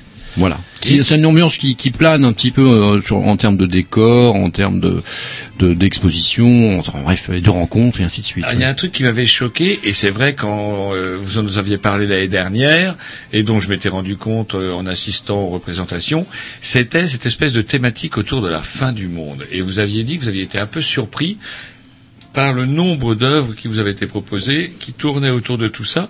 Est-ce que cette thématique est toujours d'actualité, ou euh, est-ce que ça a évolué en un an euh, Euh, beaucoup moins en fait. L'année dernière, c'est vrai qu'il y a eu vraiment une. euh, on a reçu parmi les films qu'on a reçus, il y avait vraiment une proportion très forte de films autour de cette thématique. Cette année, un petit peu moins, même si ça fait partie des termes récurrents dans dans l'univers du fantastique, enfin dans le cinéma fantastique notamment, euh, hmm. malgré tout, mais beaucoup moins. notamment un film israélien que vous avez diffusé, c'était bien israélien l'année dernière. euh, Oui, ouverture de Dan Sachar. Non, Et, euh, Dieu, terrible, sur bah, la fin. Du coup, je me, je me permets de, de faire euh, pouf, un tremplin comme ça euh, par rapport à Dan Sachar euh, qui revient cette année euh, avec son nouveau court métrage qui s'appelle Last of You. Et la question, mais la question de la question post-apocalyptique est plus que présente. D'ailleurs, aussi dans ce film-là. Donc, Oui, euh, voilà, mais de manière différente. Elle est Et- traitée de manière différente. Et dans les questions qui fâchent quelque part, j'ai eu accès quoi à- entre ce que les liens que vous avez envoyés et ce que j'ai vu euh, sur France 2. Vous voulez parler de mon salaire euh, en général, ouais, c'est Jean-Loup. Jean-Loup, Vous c'est le voulez méchant. parler de, Ah euh, de l'argent euh, que j'ai piqué dans la caisse Ça, euh, je sais pas par rapport à l'année dernière, plus plus light quelque part. euh, Plus light. De ce que j'ai vu. Euh, Non, même en il n'a pas vu trop de, de sur France 2, d'hémoglobine, etc. c'était marqué euh, interdit à moins de 10 ans. euh, il y avait un petit Alors logo, attention, euh, il y a, il y a qui peut-être c'était moins de alors il y a 12 ans. une petite Ah, confusion plus effectivement parce que alors l'é- l'émission l'émission euh, histoire courte qui nous est, qui était effectivement qui, qui comment dire nous était consacrée enfin qui nous permettait à Cédric et à moi de nous exprimer. Ah, je les ai pas reconnus hein, quand je les ai vus en C'est pas vrai. Le j'ai- beaucoup. Nous sommes d'accord. Euh, en fait, la sélection des films, il n'y a qu'un seul et unique film qui avait été emprunté à la sélection euh, du court métrage 2013. Ah dans oui, ce qui ils avait été proposé. euh, carrément comme étant la. Non, c'est-à-dire qu'ils ont ils ont proposé des films qui étaient dans la thématique. Et c'était euh, l'histoire euh, du euh, du bourreau. Ça, ah, j'ai oublié. Ça ressemble L'art à des Thénardier. Euh, J'ai trouvé très bon, euh, très bon euh, moi, personnellement. Celui-ci, en l'occurrence, il est bien un extrait de euh, du cru 2013 de court métrage. Ah ouais, donc c'est une arnaque euh, ce que j'ai vu. euh, que- Non, pas c'est du pas tout. une arnaque, c'est si, les, les services publics.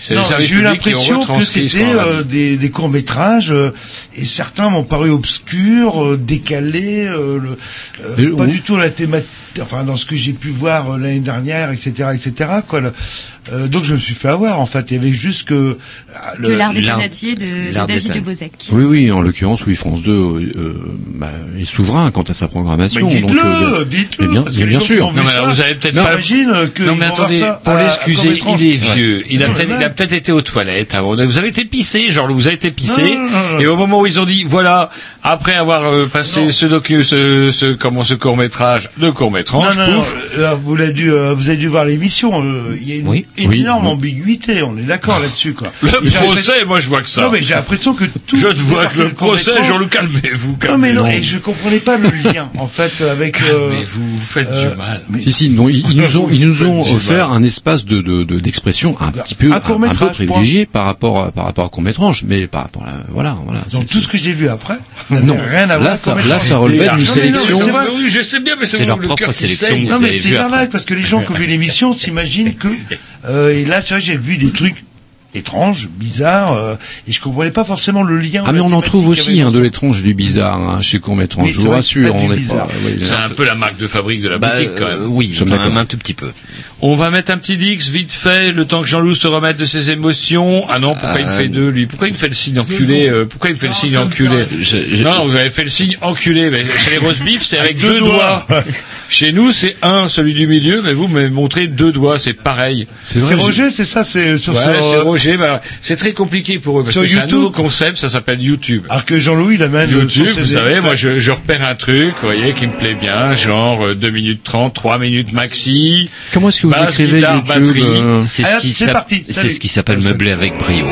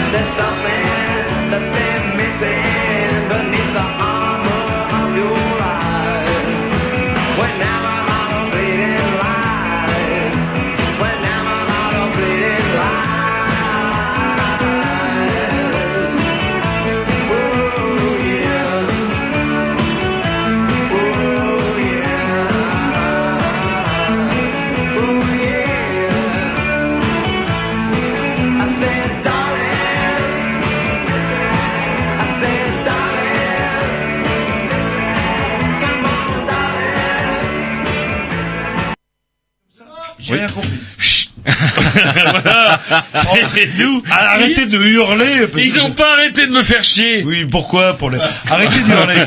Bon, nains, là, ils ont pas arrêté de me Je faire chier. reviens à Cométran et je suis content que euh, on est d'accord parce qu'on en a parlé hors, euh, hors antenne. Euh, L'aube des monstres, j'ai rien compris, ça n'a rien à voir avec, avec Courmétrange.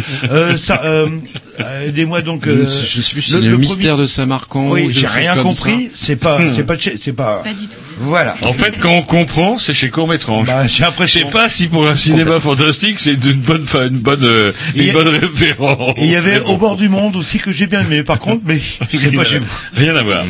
Donc c'est le procès. Il reste, il reste pas beaucoup de temps. Il reste 5-10 minutes. Non, non, il reste 10 minutes. Vous êtes vraiment un vrai Qu'est-ce que vous avez à nous dire? Non, non, c'est pas qu'est-ce que vous avez à nous dire. C'est quoi les moments forts de, Je de. Courmétrange, jeudi, vendredi, samedi Alors, hormis euh, tout ce qui se passe euh, sur le festival, comme le disait Steven tout à l'heure, les expositions, les, les conférences, les tables rondes, va y avoir aussi une, une rencontre euh, samedi avec euh, animée par, euh, par Patrice Patrice Pincé. Donc à à fait. l'espace rencontre au TNB, euh, pour parler de la programmation plus précisément. Donc, euh, bah, comme on le disait, comme on l'a dit tout au long de l'émission, le, fanta- le fantastique, c'est plein de choses différentes. Il y a, il y a effectivement de l'étrange, de l'insolite, de l'horreur, du gore, et court métrange, c'est tout ça. C'est vraiment donner envie de d'aller vers d'autres formes de cinéma. Donc, euh, la programmation de cette année peut, est complètement dans cet esprit-là. On a trois cartes blanches aussi cette année. Donc, on a confié à nos partenaires de format court qui nous suivent depuis plusieurs années. Donc là, vous pourrez les retrouver jeudi en première séance du festival à 19h30.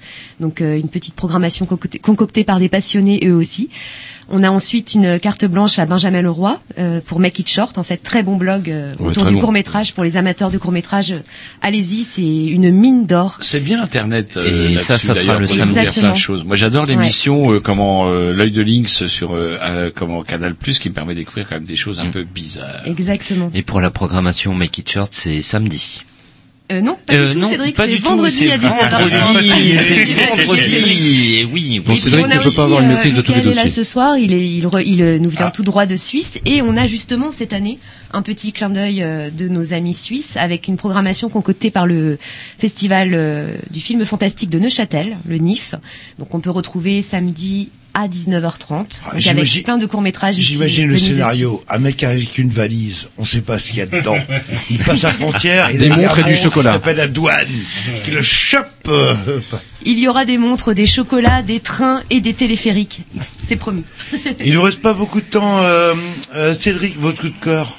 Ah, mon coup de cœur. Ben, euh, coups de cœur, mais non, mais c'est- ça, c'est c'est une question. Euh, bah oui. Et puis là, ma réponse, on va avoir l'impression que je vais botter en touche, mais euh, euh, non, non, mais c'est vrai parce que. Si vous j'aime voulez- bien cette expression-là. Mais oui. Beauté en touche. Mais oui, a mais- bien le ballon. mais- mais le truc, Il y a deux ou trois courts métrages qui vous ont pu sensibiliser. Ben, en fait, le truc- J'ai posé la question à tout le monde. Donc, oui, euh, mais j'entends bien, j'entends bien, j'entends bien, mais là, ce qu'il faut vous dire, c'est que euh, là, c'est le travail de six personnes pendant cinq mois, et là, on vous demande votre coup de cœur. Ah, mais j'entends bien, j'entends forcément bien. des- Attendez, je vais faire chauffer la lampe, Jean-Louis. Il va causer. quatre- Il va causer, Jean-Louis. Il va trois- causer. Les trois ou quatre courts métrages qui vous ont marqué, frappé, que vous conseillez. Et après, Écoutez, on parlera à Valérie écoutez, moi j'ai j'ai- beaucoup aimé, euh, par exemple, euh, des courts métrages comme euh, Closure euh, qui qui vont être diffusés euh, vendredi soir, mais Steven euh, fait un- Samedi, c'est ça Non, vendredi. Vendredi, pardon. Vendredi, j'ai j'ai beaucoup aimé le dernier film de Dan Sachar dont je vous parlais euh, tout à l'heure. Et en plus, qui plus est,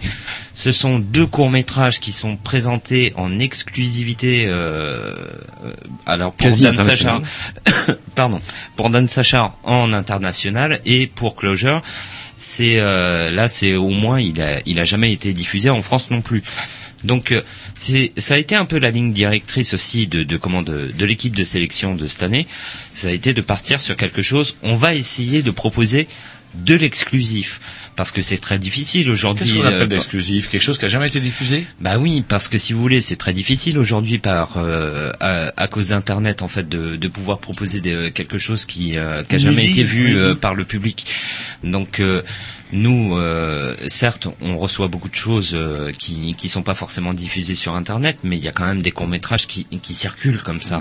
On, parle, le on a beaucoup parlé fantastique, mais est-ce qu'il y aura aussi euh, comment euh, un registre humour aussi? Parce que moi je me rappelle l'année dernière, vendredi dernier, enfin vendredi dernier, vendredi de l'année dernière, comme le temps passe, avec cette série anglaise sur le euh, Garth Marenghi's Dark, Dark, Dark Dark Place. Totalement énorme. Alors est-ce que l'humour va être présent aussi? Toujours. Valérie Mais bien sûr, Valérie bien il, sûr. il est toujours présent et notamment on a une, une petite séance euh, qui est notre séance de clôture où il y aura la remise des prix et des films ensuite. Et là on a voulu miser sur des films qui nous nous ont fait à la fois rire, nous ont fait grincer des dents. Moi je sais que on demandait des films tout à l'heure dans cette séance-là. Par exemple j'ai adoré Pelle Plut qui est un film suédois. C'est une petite comptine qui est mise en image. C'est très, c'est gore, c'est extrêmement C'est gore. affreux, c'est affreux, C'est ça. affreux, épouvantable, mais c'est extrêmement drôle. Et cette, cette séance-là, on est dans, dans, dans du complètement décalé. euh. On est dans de l'absurde. ça Ça, c'est samedi en C'est pour la séance. Ouais, pour la c'est séance pour- de remise c'est hors des prix compétition. et de clôture. Alors, hors compétition, par, Vous contre. parlez de remise de prix. euh, On n'a pas parlé c'est la Oui, première année où vous avez le droit de remettre des prix, si j'ai Ah bien non, compris. non, non, depuis Ah, le début. Ça, c'est la première année. ils, non, ont, non, non, non, le label. Vous avez le label. Jules Verne. On en a parlé l'année dernière. En, fait, en vérité, en vérité, il se trouve que euh, le festival court métrage, lui, il a un statut un petit peu particulier maintenant. Il a intégré le réseau des festivals de films fantastiques européens. C'est le seul dans son domaine de court métrage, que les autres fonctionnent plutôt à travers le long. Et dans ce cadre-là, donc le jury va être à- va être amené à décerner un Méliès d'argent à l'un des films qui vont euh, qui, qui, va lui être proposé. Et ce, ce film lauréat va concourir à une échelle encore plus importante au, euh, au Festival euh, international du film de Sitges.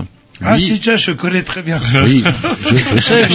oui. Mais monsieur n'y va pas pour les mêmes raisons. Et là, en l'occurrence, pour le Méliès d'or. Voilà. C'est en fait euh, euh, tous les Méliès d'argent de, du, du, du- des festivals de films européens vont converger vers Sitges et pour euh, Ah bah, ça va concourir pour le Méliès d'or. Il nous reste une minute, euh, Steven, euh, votre coup de cœur?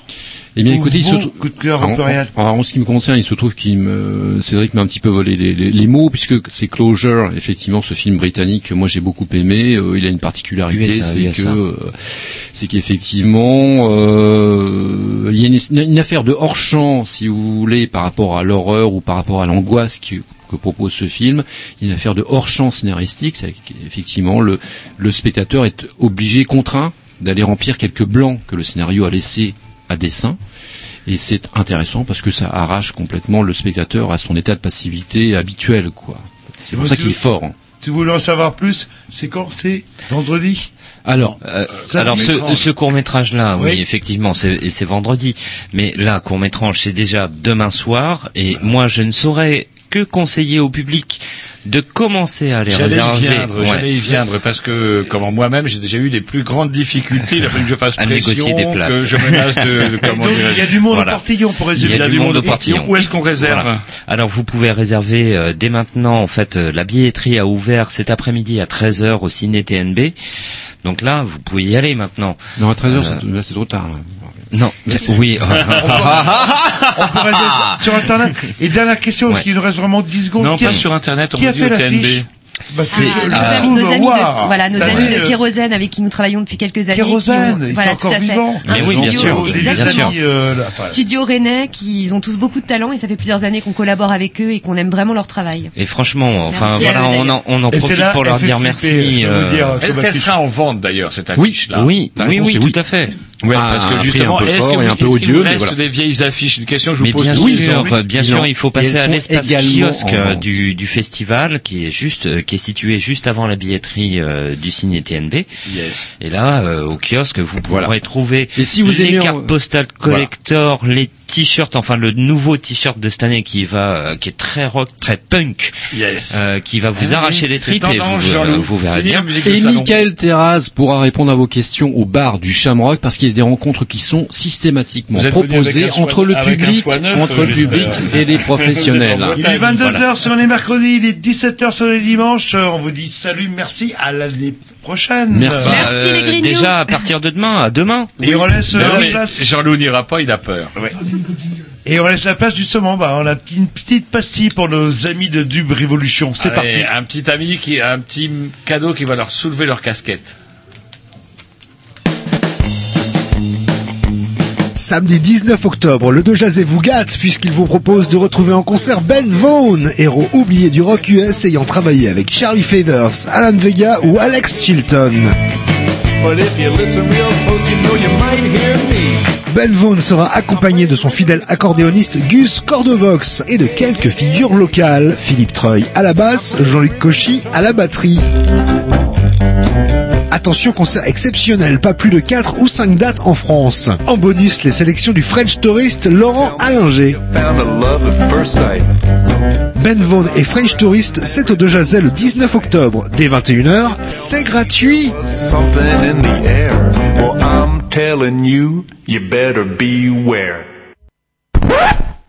Le sac, t'as pris le sac, t'as pris le sac. Ouais, c'est bon, c'est bon, je Le l'ai, c'est vinyle, bon. Les vinyles, Vinyle, le c'est sur les platines, le c'est bon, c'est Le les café, platines. le café, Café, le café, le café. c'est bon, y a pas de problème. Café, ça. Il y a les grignoux, la grignoux, ils viennent juste de terminer, Putain, la les faut grignoux. s'activer. Putain, il faut chier les grignoux d'habitude. Stop 10 secondes, 10 secondes. Quoi, quoi, Quoi, quoi quoi, Cool, Jimmy.